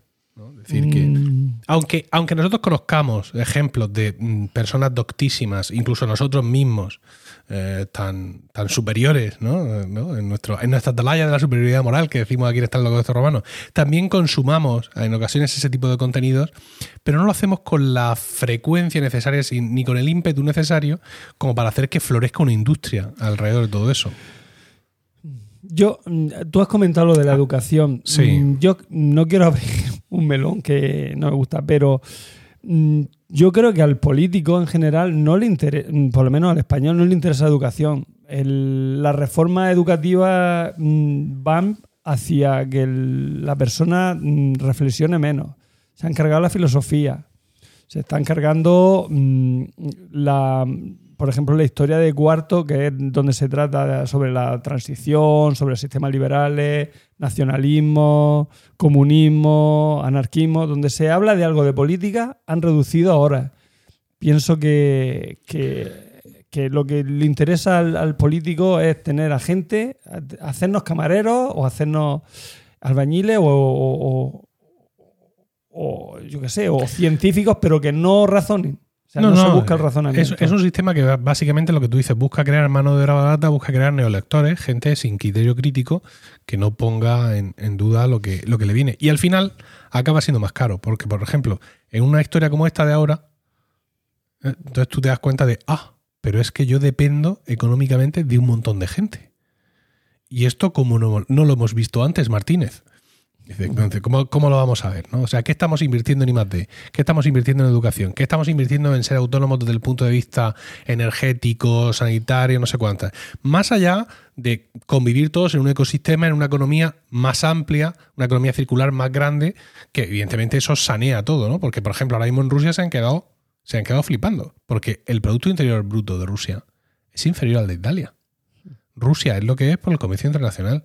Una vez que tú le quitas el comercio internacional, aquello se queda convertido en un arial. Entonces, eh, sí, sí, sí. Entonces, claro, mm, eh, los países, eh, los países más desarrollados, los países occidentales, han estado un poco jugando a la ruleta rusa en, en ese sentido durante mucho tiempo. Vamos a tener aquí a esta gente más o menos entretenida y ponerle frikis eh, y todo ese tipo de historias y que estén tal, ¿no? Pan y circo, por así decirlo. Y, y eso, la, la sociedad española en ese sentido ha dado un capuzón tremendo. De, o sea, no somos la sociedad de los años 70 ni de los años 80. Eso A está ver, claro. Sí, eh, estoy de acuerdo, eh, pero lógicamente en un tema así con todo no se puede estar de acuerdo. No estoy de acuerdo en que los políticos quieran cambiar la educación para, para manipular o para tener a la sociedad donde la quieren tener. No, pero no conscientemente. Quiero que, creo que simplemente no saben en qué, cómo funciona la educación, qué efectos tiene, como no lo saben, en general, pues Ignacio Bert, ya me dirás tú qué vas a ver. O- Pero tú crees que no sabes lo que, cómo funciona la educación cuando, por ejemplo, el Partido Nacionalista Vasco, cuando hacía coalición con el PSOE, lo primero que te pedía era ser los que manejaran la educación. Pero por el tema de la lengua, que es lo único que les interesa. Allí lo único que les interesa es la lengua. Y eso no, y eso está muy bien que los alumnos sepan vasco, no tengo ningún problema con eso, que sepan euskera, perdón. O- Pero, pero, pero mm, está demostradísimo y se está viendo que la, que aquí en Murcia, por ejemplo, el, el bilingüismo. El bilingüismo Oh. tiene unos problemas muy grandes. Genera unos problemas muy grandes de muchos tipos en los centros educativos. Y no hay. Pero es, una, es un mantra. La palabra bilingüismo se ha convertido en, en algo que hay que proteger. Y entonces hay que aumentar las de inglés a costa de lo que sea, de que no estudien ciencias naturales, que no estudien historia. O que la estudien en inglés, que viene a ser más o menos lo mismo que no estudiarla. Efectivamente. Entonces, eh, no saben lo que están haciendo ni lo que tienen entre manos. Y ese es el problema. No es que quieran transformarnos en. Y está claro que quien va a pagar el bilingüismo son, la, son los alumnos de las clases más desfavorecidas, porque dicen, ah, no, es que van a aprender inglés. No se engañen. O sea, no van a aprender, eh, por ejemplo, mi hijo va a aprender inglés y va a aprender, eh, por ejemplo, la geografía y la historia eh, bien. ¿Por qué? Porque tiene unos padres que le van a explicar, esto está en inglés muy bien, pero esto es esto, esto es esto, esto, esto, y va a tener la suerte, la disponibilidad de unos padres que le van a explicar mm, que ellos, que mi hijo no, no acabe sin saber lo que es el imperio romano o que eran los egipcios o que es un anticiclón o que no es plató como se llama la, la meseta española porque la meseta española se llama meseta, no plató plateau escrito que yo alucinaba digo pero cómo o sea cómo yo le, le- yo le claro le estoy explicando geografía a, esto, a, a mi hijo y digo pero cómo es posible que, que digo que esa mente hacen o sea que, que aprende que, que- que- que es, que es imposible yo alucino bueno en fin ya no quiero entrar en bilingüismo Ya porque este ya me- Sí, es otro tema, es otra historia. Nos hemos puesto muy serios. Sí, sí, sí. Vamos a reírnos un rato, Venga. ¿vale? Venga. Vale.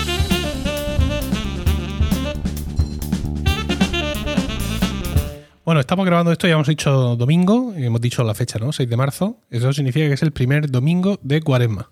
Sí. ¿Vale? Eso significa que este miércoles pasado fue miércoles de ceniza y martes fue martes de carnaval y no debería haber más carnaval ya, never, a partir de ese martes de carnaval. O sea, eso de, que eso de que este viernes haya habido fiestas de carnaval No, perdón. Y el que viene vaya a ver fiestas de carnaval, esto es una aberración cultural brutal. Pero no ya por la cosa religiosa, ¿sabes? Porque al final, no, me, me va a ser este el problema ahora, ¿no? Que la gente salga disfrazada de pollo a la calle cuando no, cuando no procede. Es simplemente una cuestión de, insisto, aberración cultural. Totalmente. Pero oiga, que es que no es el momento, ya ha sido el momento. Haga usted sus fiestas antes, no, no ahora, es que no tiene mucho sentido. Al Es que final, el sentido de las fiestas es eh, precisamente estar ligadas a un momento concreto. Entonces, bueno, para hablarnos del carnaval traemos a uno de los, ¿por qué no decirlo?, más grandes detractores del carnaval que puede existir en, en la cristiandad, Diego José. Sí, sí, sí, sí, Sí. efectivamente. Y todo es porque por, por aclamación de mi, de, o sea, por, de mi club de fan. Bitlius me pidió en, en Discord, me pidió por favor que hablara sobre el carnaval o que alguien hablara sobre el carnaval. Y aquí el amigo Paco, que sabe que me encanta el carnaval, dijo, eso es para ti, eso es perfecto para ti.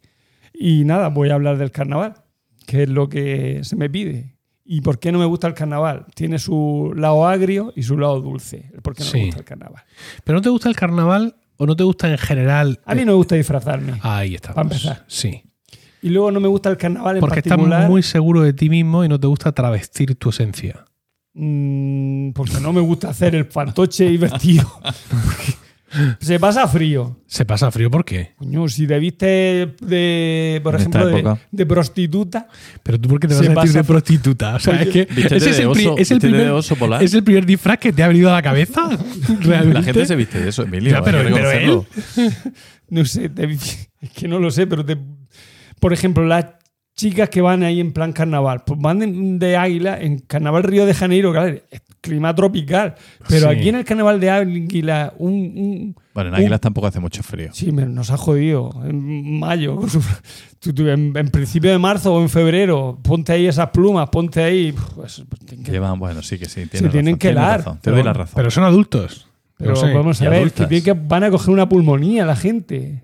Se pasa frío. Bueno, vamos con Venga, sí, sí. Lo, lo tendrás ordenado ahí. Origen del carnaval. Eh, no hay folios hoy, ¿eh? Pero es por eso nada más que no te gusta, porque se pasa frío y no te gusta disfrazarte. Ya no, está. no, no, no. ¿Quieres que explique por qué? Es que pensaba Sí, que lo ibas a ha- explicar. Ha, hecho una sesión, una sección sobre esto. No hay folios, ¿eh? Hay directamente un iPad de 128 gigas. ¿Vale? Donde solo hay una aplicación en la primera página que pone notas. No hay, no hay nada más. Ha tenido que desinstalar todo lo demás para que le quepa el guion. Menos No. mal que no hay José Miguel. No, bueno, voy- primero voy a, Venga. voy a explicar por qué le tengo especial aversión al carnaval y no me gusta ir a carnavales ni nada por el estilo. Que así por lo menos mm, nos quitamos el mal rollo, el mal rollismo, lo quitamos de primera. Venga, va. Bueno, eh, yo cuando era pequeño, pues tendría 8 o 9 años, viví en mi casa una situación bastante desagradable que eh, el hijo de una amiga de mi madre mm, mm, se fue a, la- a los carnavales de, un- de una pedanía que es cerca de Murcia, que se llama el Cabezo de Torres, y desapareció. Hostias. Estuvo una semana, 15 días que no apareció, ¿Qué dices? hasta que apareció muerto. Hijo de mi Y desde vida. entonces yo he decidido que el carnaval para mí no era. ¿Pero qué edad O sea, tenía? pues tendría 19 años el crío. ¿Se metería en algún sitio? No lo sé. No quiero especular, pero... Y bueno, y, y otras situaciones que yo... El carnaval del cabeza es que es un poco...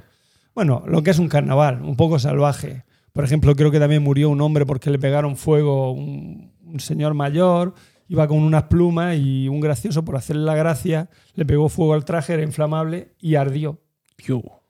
Entonces, el carnaval no es para mí. Y el del cabezo, muchas, mi mujer es de cerca y, y muy, su, su familia es muy aficionada a ir allí a, venga, vamos al carnaval del cabezo, tal. Pues no, a mí no, yo creo que no, no he vuelto, porque, porque no, no me gusta. Y, y eso me hace que el carnaval, pues no sea para mí.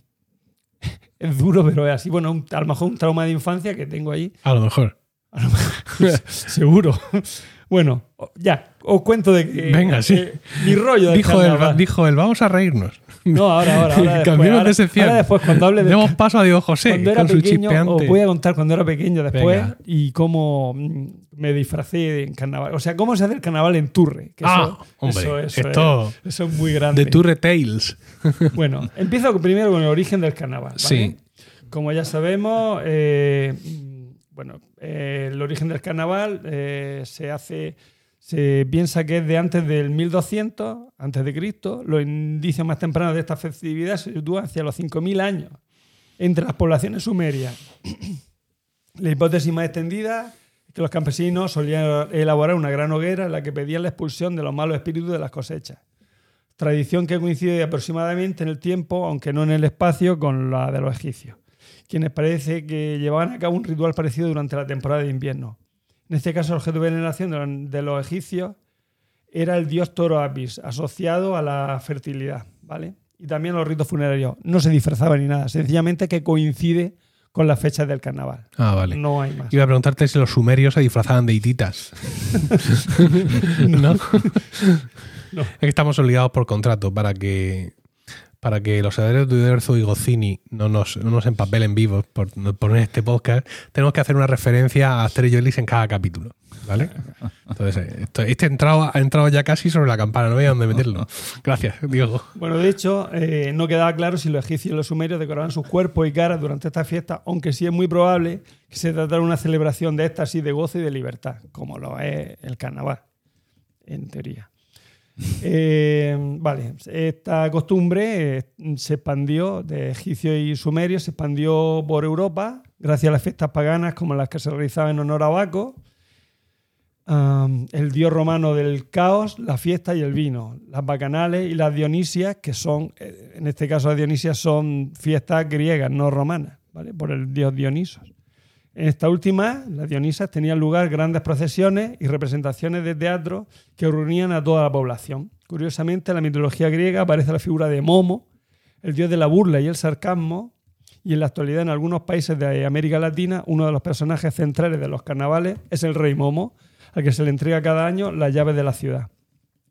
Los romanos tenían eh, entre sus fiestas que se parecen al carnaval las Saturnales, que se celebraban con un sacrificio el templo de Saturno, en el foro romano, y un banquete público, seguido por intercambio de regalos, continuos festejos y un ambiente carnaval en el que se producía una relajación de las normas sociales.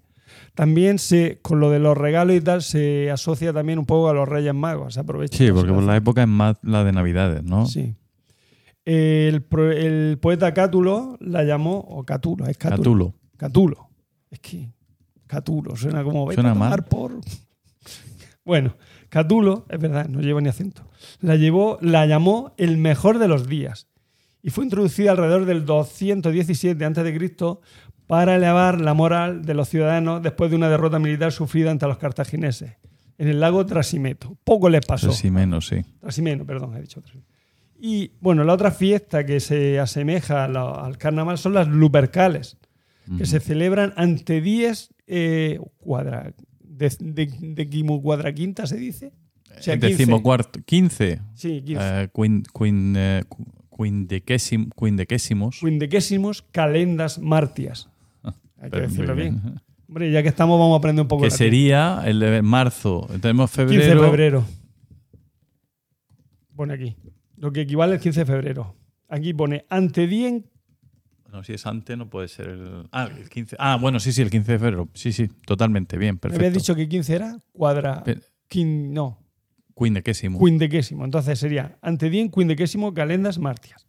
Su nombre deriva supuestamente de lupus, por el lobo, animal que representa al dios fauno, que tomó el sobrenombre luperco, y de ircus, por el macho cabrío, un animal impuro, bajo la sombra de una higuera que se llamaba la rumi, llamada ruminalis.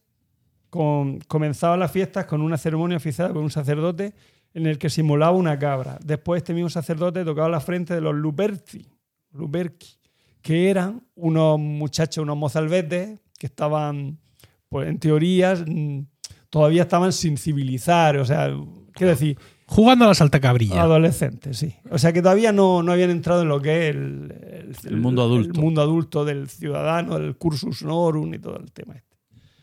Eh, vale, entonces, a continuación se formaba una proce- eh, perdón.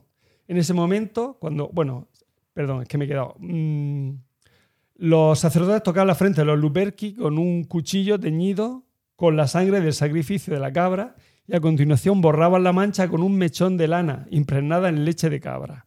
Este era el momento en que los lupercos prorrumpían en una carcajada ritual. A continuación se forma una procesión, es lo que tienen los romanos, por sus cosas, con los lupercos desnudos que llevaban unas tiras o correas hechas con la piel de la cabra recién inmolada, vaya, y con ellas azotaban manos y espaldas de las mujeres que encontraban en el camino, dispuestas a ser parte de la ceremonia. Este ritual eh, servía para la fecundidad, o sea, si te daban con, con las tiras estas de, de piel, pues te iba a quedar embarazada, se pensaba. Se considera además que esto era un acto de purificación y, la, y por eso la, la denominaban februatio.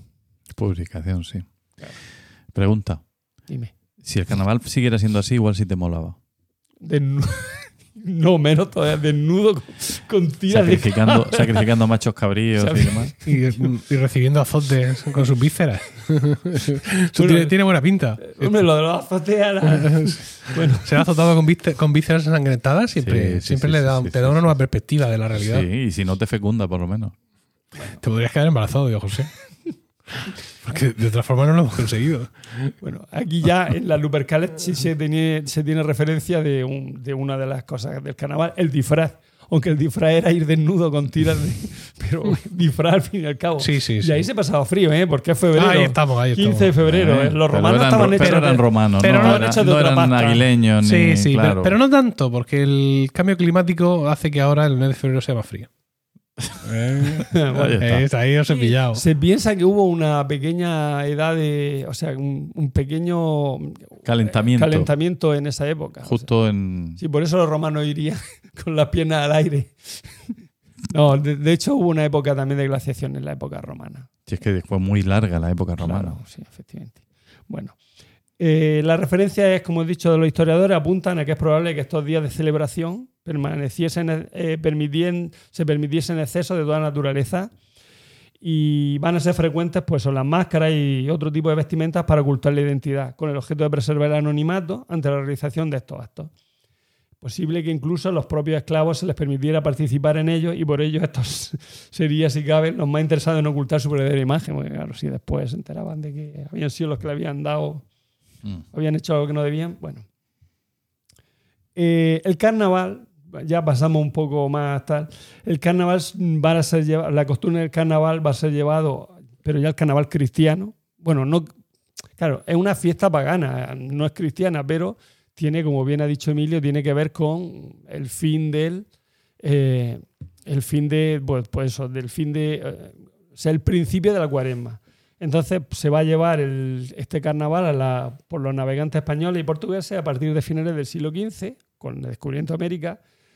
Y los, etnólogos encuentran en el carnaval elementos supervivientes de la antigua fiesta y cultura, la fiesta andina y prehispánica. Y también aparecen, eh, según los etnólogos, algunos, también algunos rasgos en las culturas afroamericanas de este carnaval. O sea, de, digamos, características del carnaval en, tanto en culturas andinas prehispánicas como en afroamericanas.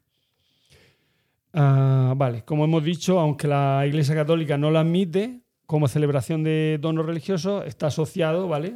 Sobre todo el carnaval, si os fijáis, está asociado a los países de tradición católica y en menor medida en cristianos ortodoxos orientales y en las culturas protestantes, que quitando el carnaval, por ejemplo, de Portobelo en Inglaterra y el carnaval danés, el resto no hay mucho carnaval. No hay carnaval en Düsseldorf. No, no, No. hay mucho. Y en A lo mejor- Mannheim, A lo mejor por, por la fiesta y tal y por la risa sí hay, pero que no hay mucha tradición. claro, en. Mannheim tampoco. Tampoco. No. Y en Karlsruhe Karlsruhe, tampoco. que es la tranquilidad de Karl. Ah, sí. Sí. Ah, qué bonito. Es que las demandan para muchas de esas cosas. Bueno, Sí. lo- lo- vale. Como hemos dicho, el origen de la fiesta se, pues, tenía que ver eso, con la celebración de- en honor al, en honor al invierno. Y aunque hoy en día se trata de un colorido espectáculo, ¿vale? en la que gente, gente se echa a la calle para mostrar sus mejores disfraces y pasar frío. En honor al invierno debe ser. Ah, yo no, pa- nunca he pasado frío disfrazado. ¿no? Tampoco es que tenga un historial de disfraces ¿Tú te, acojonante. ¿Tú te has disfrazado mucho en carnaval? Me he disfrazado. Me he disfrazado lo que ha habido que disfrazarse. ¿Este año te has disfrazado?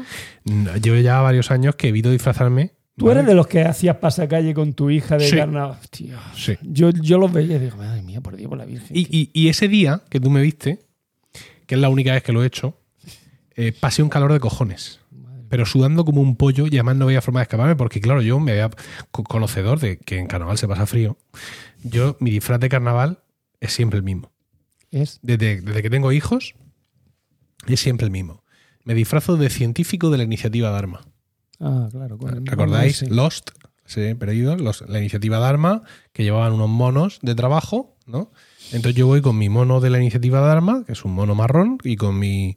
Llevo aquí un, en, en el, en el- sobre el corazón llevo el escudo de mi, de mi estación, creo que es el cine. Y claro, eso es un mono de trabajo, ¿no? Mono marrón, con lo cual yo debajo pues puedo llevar, pues ya ves tú, forro polar, eh, lo que haga falta, y no pasa nada de frío. Y así que me fui con mi niña, yo a hacer aquel pasacalles. ¿Y tu niña de qué iba? Mi niña no ¡De me acuerdo. No, no me acuerdo de qué iba, pero un calor hacía ese día espectacular. Y aparte, claro, como el pasacalles era a mediodía, tenías sol cenital everywhere. Daba igual cuántas, cuántas calles giraras, que al final te ibas muerto de calor todo el rato. Sí. Ese soy yo. Interesante. Y en Halloween, ¿sabes de qué me disfrazo? No. De Ah que, también científico. te, ah, que también te disfrazas en Halloween. ¿Tú es que no tienes hijos? Sí, pero. ¿Y no te han mandado nunca mira, al parque con los críos de Halloween? Sí, pero no, no se disfrazó. No. Solo, solo una vez se disfrazó mi hijo mayor. Sí. Además le preguntó, ¿tú qué opinas? Digo, ¿qué opinas del carnaval? Como me, no escucha, es un Sí, fiel seguidor. Sí. Papá, a mí no me gusta disfrazarme. Claro, porque mm, los perales dan peras, ¿sabes lo que te quiero decir? ¿Qué, qué esperabas? Eso es un rollo. A mí eso mucho, no me Diego, gusta. No, pero sin embargo, mi hijo pequeño, cuando ha dicho, pues a mí tampoco me gusta el carnaval, me ha soltado una colleja. trush, Así, pero digo, ¿pero por qué me pega?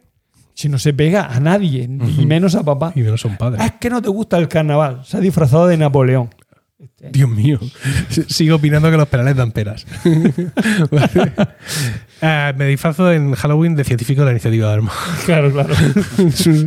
Porque Pero no la- está un poco de modella. la iniciativa de armas no da- Nadie sabe de lo que estás disfrazado. No, no, no, pero eso me permite seleccionar luego correctamente a los papás y a las mamás con las que voy a pegar la hebra durante los eventos. Ah, Claro, el que sabe de qué voy disfrazado merece la pena. merece mi atención.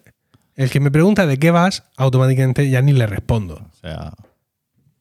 Muy bien. Hay que separar el grano de la paja, Es una, coño. es una lección muy buena la que estás dando. Sí, señor. Claro.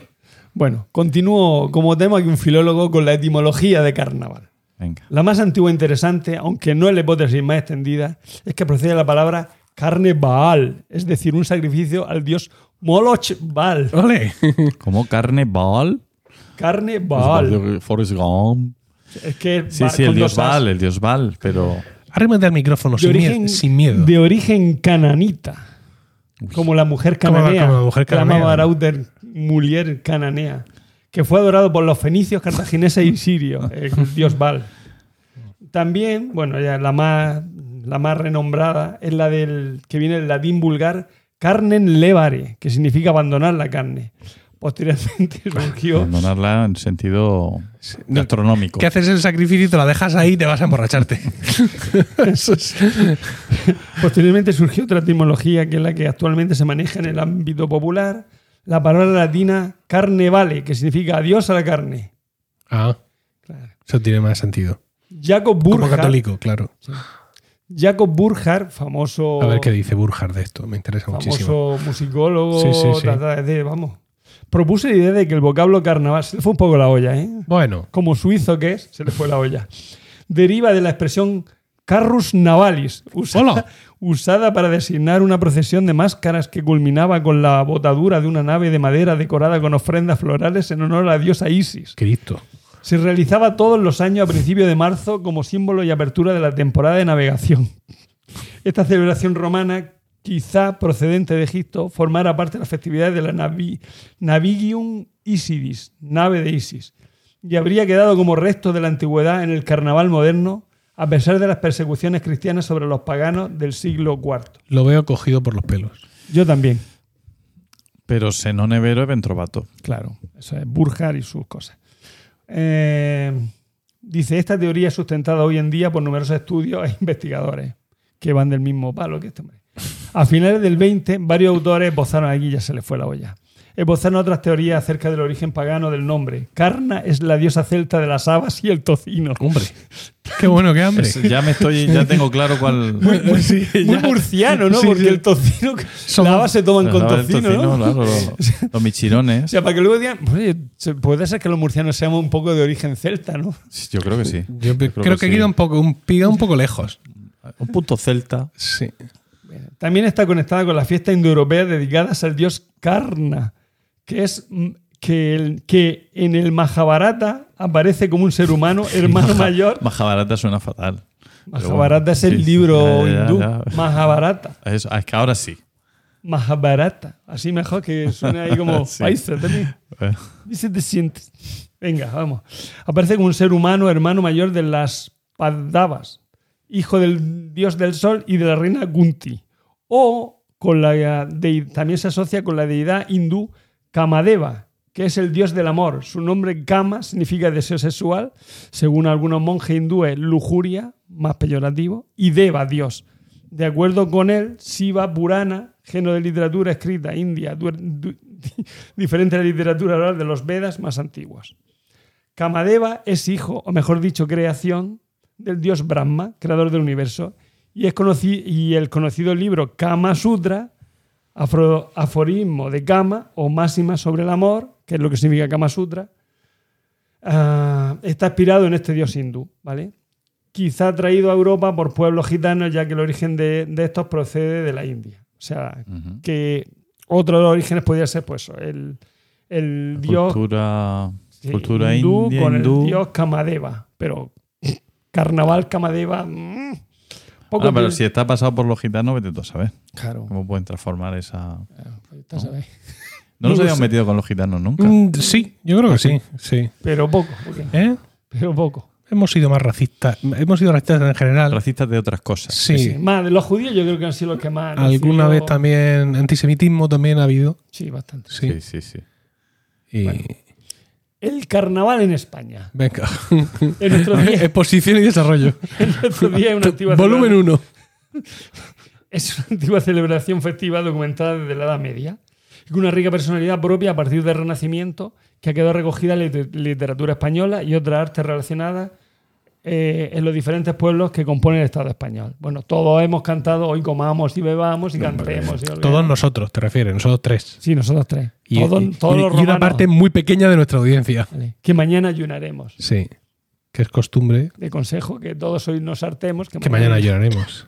Podemos seguir, pero Sí, cantar. hoy comamos y bebamos. Venga, seguimos. ¿Cantamos? No, no nos ha salido bien las veces que lo hemos intentado. Yo me sé la de abajo. Hoy comamos. y estaba pensando exactamente en el mismo tono. Qué bueno. volquemos, que mañana ayunaremos. Mm, Sí, sí, sigue. Vamos. Por un- No, pero, pero, pero ¿cuál? Un, Eh, comamos. por honra, por honra. Ah. Un, dos, tres.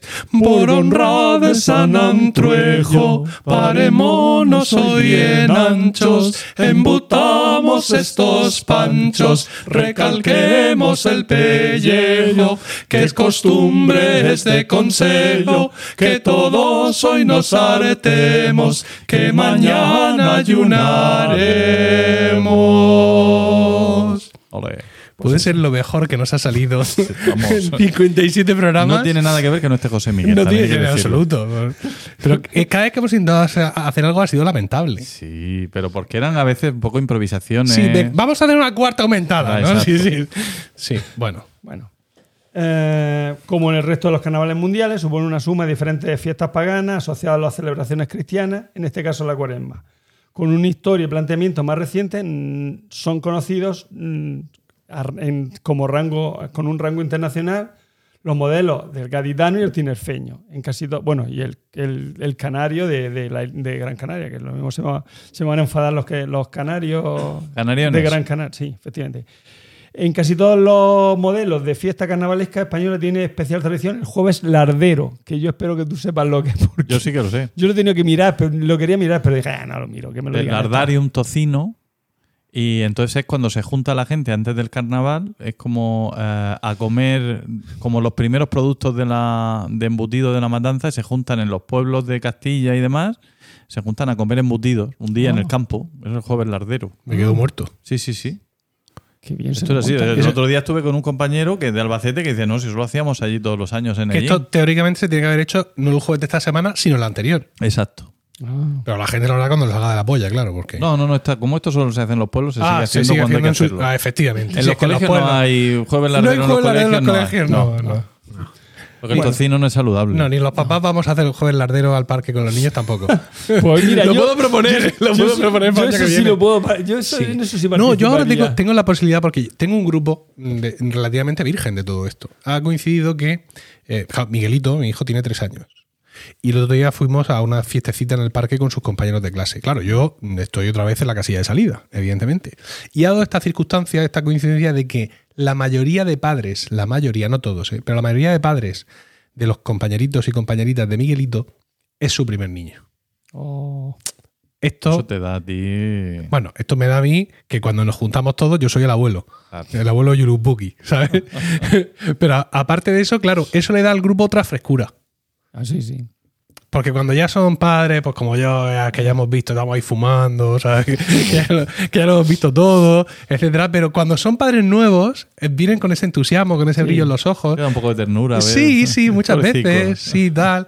Ta- Que coincide incluso con algún siguiente embarazo y la verdad es que es una época muy bonita y, y- y me gusta verlo. A mí me pasa también con los, con los amigos de Darío y sus padres. que Entonces yo pienso que yo a estos les cuento los juegos larderos y el año que viene estamos todos con los niños comiendo tocino en el parque, pero lo tengo Pero me clarísimo. avisáis, por favor. Hombre, claro que sí. apuntarse al jueves lardero. Bueno, ¿Y por qué no organizamos un jueves lardero romano? pues yo creo que estaría bien. Y lo retransmitimos por Twitch. Nos juntamos los cuatro el, el jueves, el jueves de, dentro de un año. Pues hay que organizar. Espérate, ¿en qué cae? Yo lo miro. Venga, tú ve mirándolo. Diego, sigue. Bueno, como dato voy a decir que los canales de Santa Cruz de Tenerife, Cádiz y el carnaval de Águilas, de Águilas perdón, tienen la categoría de fiesta de interés turístico internacional. Pa' de huevo. Internacional. Mm. A lo largo de la historia, el carnaval ha supuesto también un espacio de sátira del poder, lo que ha incomodado a reyes, clérigos y dirigentes. Es por ello que esta fiesta se ha vedado en más de una ocasión y se han censurado algunos de los disfraces o actividades bajo pena de cárcel o castigo físico. Cienazos, cienazos de públicos por ir disfrazados. Eh, fue uno de los castigos que se, pusieron. Alberto Ramón Santana apunta en su libro El Carnaval secuestrado, la eh, dice, la suerte de restricciones municipales corría pareja con las religiosas. Así, según esta misma obra, en 1767, no se permitía que los gaditanos entraran en los bailes vestidos de eclesiásticos y los hombres no podían ir vestidos de mujeres, ni las mujeres de hombres. Si se encontrasen así, se llevarían a la cárcel. Ojo, apunte el autor, aún así hace caso omiso a dichas normas, hacían caso omiso, perdón, a dichas normas, eh, ya que era costumbre vestirse o de mujer o de eclesiástico en los siglos XVII y XVIII. Oye, ¿no ha habido este año Cádiz? Sí, bueno, yo he Sí, visto sí, sí, sí, yo he visto chirigotas. Sí. Yo soy muy Ah. fan de. ¿Ves? Eso sí me gusta. Las Las chirigotas. de. Me gustan mucho. Me hacen mucha gracia. Me hacen Por ejemplo. Me lo has hecho muy bien, Paco. Gracias. me hacen mucha gracia. Me hacen gracia. Son, son- es que tienen, tienen mucho. Tienen arte. Tienen arte, sí. Queda un poco, un poco rancio eso, pero me gustan mucho las chirigotas gaditanas. Bueno, según el Heraldo, de, el Heraldo de Aragón, ya en 1521 existía en Zaragoza una norma que regulaba el uso de disfraces y máscaras. Dos años después, Carlos I promulgó una ley que abarcaba todos sus territorios, según la cual se censuraban las máscaras y los disfraces bajo una pena que variaba según la escala social del criminal. Si era de extracción humilde, bastaba con 100 azotes públicos. Ah, bueno. Si era un noble y se le, imponía el, se le imponía el destierro por un periodo de seis meses. Toma Coño. ya. Se Qué progresista. Ahí, fíjate tú. Bueno, el destierro a, a- a sus territorios del, del norte. o sea.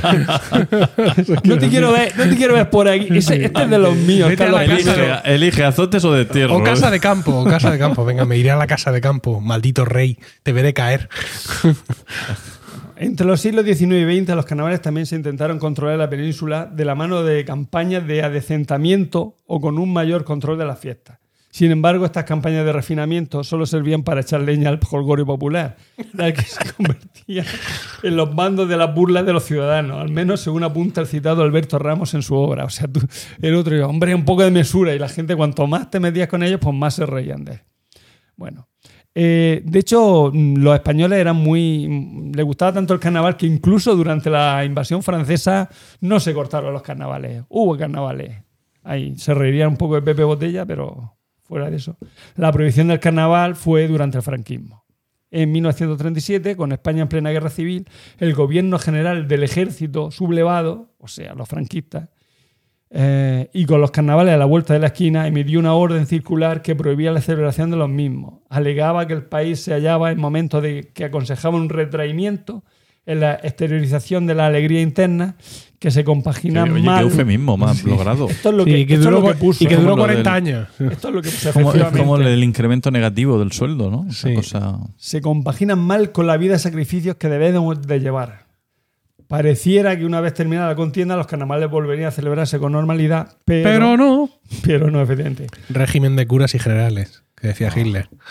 Con la finalización de la guerra y los nuevos carnavales, el Boletín Oficial del Estado publicó una nueva orden que llevaba por firma Serrano Suñer, el cuñado de, de Francisco Franco, que publicaba el 13 de enero de 1940, que decía lo siguiente. Suspendidas en años anteriores las llamadas fiestas de carnaval y no existiendo razones que aconsejen rectificar dicha decisión, este ministerio ha resuelto mantenerla.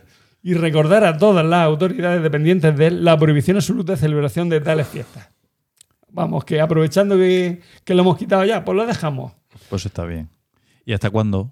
Mm, Pues hasta, ¿Hasta que murió Franco y claro, demás? hasta que murió Franco. ¿Cuál fue el primer carnaval que se volvió a celebrar en España? ¿Sabes ese dato? El de Cádiz. Además, según el artículo del Carnaval de Cádiz, Estaban durante la allí dictadura esperando, franquista, las fiestas típicas de Ignacio Sacaluga, el gobernador civil de la provincia, Manuel Mora Figueroa, envió un telegrama a los municipios los que se recordaba la obligatoriedad de mantener prohibido el carnaval. O sea, dijo, ojo, que os conozco. Pero mm, una década después, en 1900 bueno, una década no, en 1947 hubo una explosión del depósito de minas de San Severiano que provocó 150 muertos y el gobernador civil pues dijo, bueno, vamos a abrir un poco, vamos a hacer un poco de manga ancha y que este año, pues venga, pues que se celebre el carnaval. Y aprovechando que se celebra el carnaval, pues ya, pues ya lo dejaron. Eh, dice, a decir, de, se le- mm, dice, a decir que, aunque se levantara el veto, los grupos cantaban por las calles bajo un estricto control y no se podía usar las palabras carnaval. Se le llamó fiestas típicas gaditanas en vez de carnaval. O sea, se dejó que se vistieran y tal, pero no era O carnaval. sea, era que realmente el problema era con el, con el paganismo implícito y, Claro. y demás, ¿no? Como era de esperar, los gaditanos hacían todo lo posible para esquivar la censura, utilizaban letras que albergaban significados ocultos, se cambió la fecha para, en la que se celebrara y en vez de hacerse en febrero se pasó a mayo. Lo que hicieron viendo que no se podían poner puertas al campo, lo que hizo el franquismo fue cambiarle el nombre y que se celebraran las fiestas, se conoció como fiestas de invierno al carnaval ya en los, diferentes territorios. Eh, el veto se mantuvo hasta la transición, si bien es cierto, como hemos dicho, que eh, poco a poco fueron más tolerantes con estas fiestas, llamándolas pues, fiestas de invierno. Ah, y ahora que ya he visto, ya hemos hablado del carnaval en España, voy a contar mi relación con el carnaval. de- por ejemplo, el carnaval de Turre y el carnaval en la escuela. Son mis dos puntos. Va a ser rápido, ¿no? Voy a Sí, sí, sí. Bueno, en- No, pero a ver, si de tiempo no vamos mal. Todo depende del hambre que tengas. no, yo hambre no tengo. Eso, es, eso es mentira. Bueno, yo siempre tengo hambre. pero- Claro. bueno, Entonces, ahora mismo llevamos un una hora cincuenta, que está muy bien. Con lo cual tú puedes contar sin ningún problema. Además, no te estamos interrumpiendo nada. no, no. Lo- ¿No será José Miguel el que, Eh, sí, el que siembra sí. la Yo cizaña? creo que sí. Tranquilos ¿Eh? estamos hoy. Como, como en el, con el volumen de Asterix la, la cizaña. cizaña, ¿No será sí, él el Sí, sí, sí, sí. eh, ácido nitrix? Maldito. No, no, ácido era el nitrix de la era, era el de la gran zanja. ¿Cómo se llama el de la cizaña? No me acuerdo. Era romano, claro. No se puede llamar ácido nitrix. Si estuviera él, lo sabría. Claro. Venga, Venga, cuenta El carnaval de Turre. ese. Mm, El carnaval de Turre tiene, digamos, como dos días. Un día que. Eh, un momento. Bueno, tiene un, varios un días. momento. Turre es un pueblo, Turre, un, pro- un pueblo de Almería. de donde es originario Diego José y su Sí, familia. sí. Mi madre, concretamente. Que está cerca de, de Mojácar y de Palomares, donde cayó la bomba. Ahí estamos. Bien. En Turre mm, se celebra, hay un desfile pues, de pasacalle y tal, con, con trajes bonitos, pero hay otro, no sé exactamente qué día, porque yo cuando la única vez que lo hice, eh, yo era pequeño. Coges la ropa más mm, infame que tengas, eh, más vieja, más cochambrosa, te pones hasta, o sea, te, te tapas entero, te, te rellenas, te- o sea, tienes que lograr que nadie te reconozca y te tapas con máscara o con lo que tengas, bueno, máscara o con, o con tela o con lo que sea, y vas por la calle diciéndole a la gente, me conoce, me conoce, me conoce. Fíjate la gracia que No hay desfile, nada más que eso, ¿no? Es el día del me conoces, debe de llamar. No sé cómo se llama, pero yo le llamo el día del me conoces, que no tiene gracia ninguna. Se sigue haciendo esto. Sí, Hoy en día. es una tradición de Turre Sí. eh, hacer- ir así disfrazado y decir me conoces. ¿Pero es inmemorial o es de ahora, de hace cuatro días? Eso viene No, de los yo creo que eso de- viene de, de, vamos, de, de hace muchísimos años, porque yo, yo tendría 6, 7 años, o sea, 77, y ya iban vestidos de mamarrachos, mi madre, recuerdo mi madre y yo, los dos vestidos de mamarrachos por las calles, mi madre y yo. Me conoce, me conoce, es que a mí, claro, ¿quién me va a conocer? Ya, pero tú eras un hándicap para tu madre. ¿Por qué? Po- Porque mm, por su altura y con un niño, pues ya tenemos claro quién es. Pues, Puede ser, no, hombre, sí, pero no, pero ahí, yo qué sé. Bueno, Eras, pero eras lo un, chulo- la- eras un lastre para su diversión. ¿Pero hay algún tipo de compensación en que no te conozcan o en que te conozcan? No, La- bueno, pues simplemente la, la- risa de la si risa te conocen o no te conocen. Porque si no me conocen, me solazo. ¿no? Claro, Eh, claro, claro. Y, río, y río. Y, No y me has claro, conocido. también me encuentras con otras máscaras que Sí. también te preguntan a ti que vas de máscara, ¿me conoces? Sí. Y claro, tiene Y claro, que. y eh, hay eh, alguna una pista co- porque si vas cubierto de hay, tela, una, hay una competición ahí. la a ver voz, la voz. si de- no, pero, pero tienes que, mm, tienes que tienes que Demudar, tienes que voz, demudar claro, la tienes que voz. poner voz así, me conoce, me conoce. O sea, no puedes decir me conoce, me conoce. falsetillo. Pues, ¿No podemos ir un día nosotros a eso?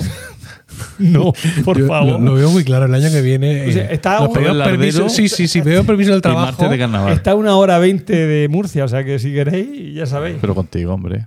Conmigo. Hombre, claro, no vamos a ir allí Me solos. vas a hacer Ah, me que yo conoce, vaya me al conoce. nego- Me conoce, me conoce. disfrazado. No me va a conocer nadie. Nadie, No, no como nosotros. nadie, nadie me conoce.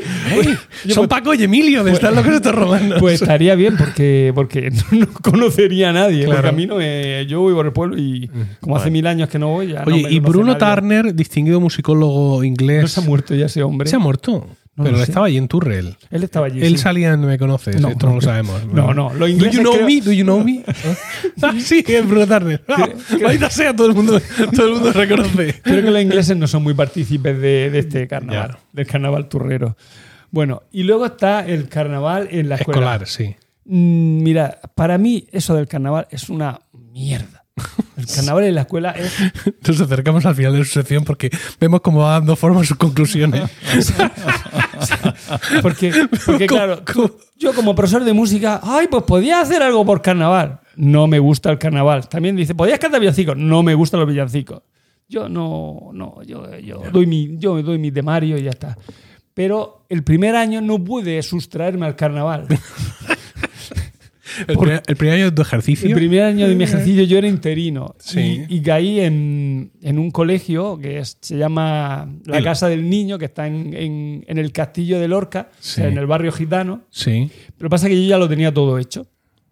Y porque ya los disfraces ya se lo habían mandado. Quiero decir que ya no tuve yo que organizar. Llegaste a mitad ya de curso y Sí, con las sí, cosas yo ya estaba, ya estaba organizado. El... Entonces, a mí me tocó salir con un grupo de segundo de la de segundo de, de primaria, porque yo al principio trabajaba en primaria, estuve un año en primaria antes de entrar en secundaria.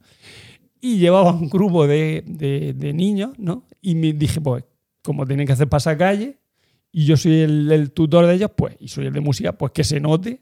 Entonces me inventé una canción, iban disfrazados de romanos. Y era, señor romano, señor romano, de- despiértate, despiértate, suena la campana, suena la campana, din, don, dan. En vez de Lego Diego, pues señor romano. Increíble contrafacto. Y- pero claro, el problema es que era era, señor romano, señor romano, en despiértate, en despiértate. Bueno, pero ¿afinaban o no afinaban? deslucía la cosa, pero no, no, afinaban, afinaban. Y ya a partir de entonces ya mi relación con el carnaval ha sido pues cuando me, como padre que me dicen, tienes que disfrazar a tu hijo de... Y yo odio disfrazar a mi hijo de lo que sea. A mi hijo pequeño le gusta, le gusta. Sí. Pero bueno, es bendito Amazon y su... Ya un, un mes antes ya pedimos el disfraz y, que vaya y que sea lo que Dios quiera.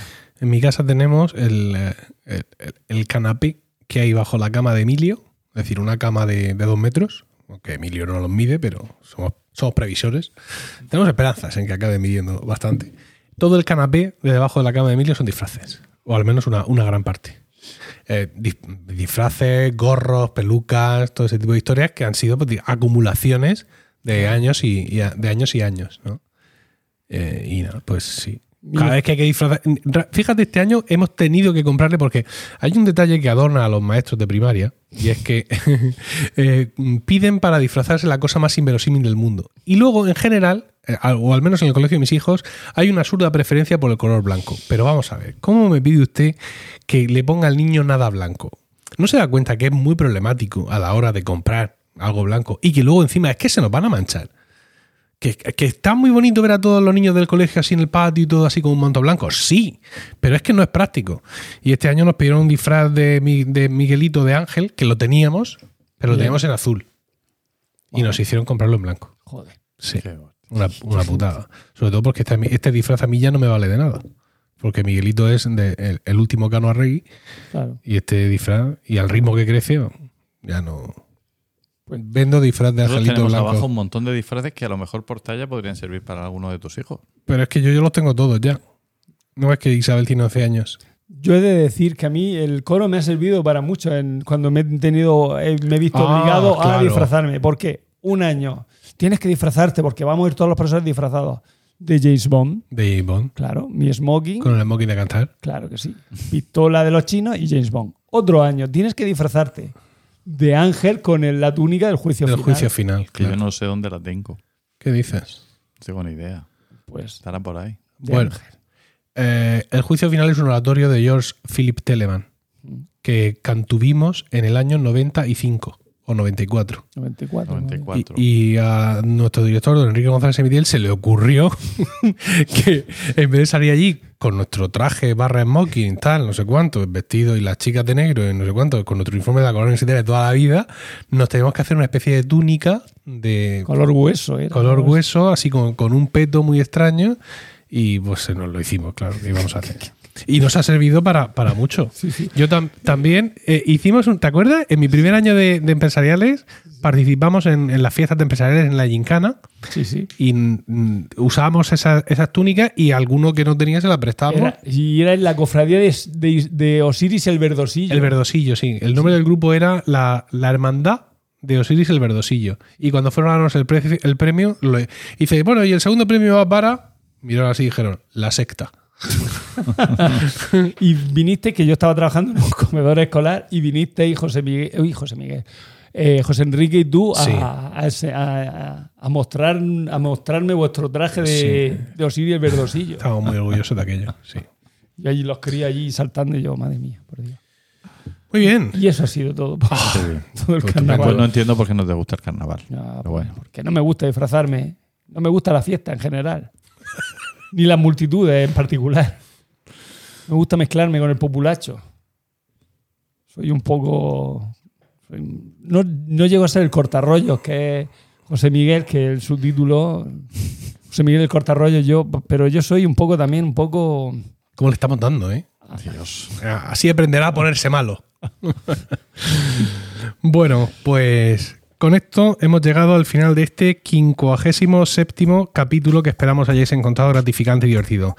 Gracias por el tiempo que habéis dedicado a escucharnos y esperamos vuestros comentarios en Twitter, arroba romanoslocos y sobre todo en nuestros canales de Discord, al cual podéis acceder a través de milcar.fm barra Discord. Mientras llega nuestro siguiente capítulo, seguramente en el mes que viene, recibid todos un saludo y recordad que ante cualquier adversidad de la vida lo mejor es tomarse un segundo para respirar profundamente y decir... ¡Están locos estos romanos!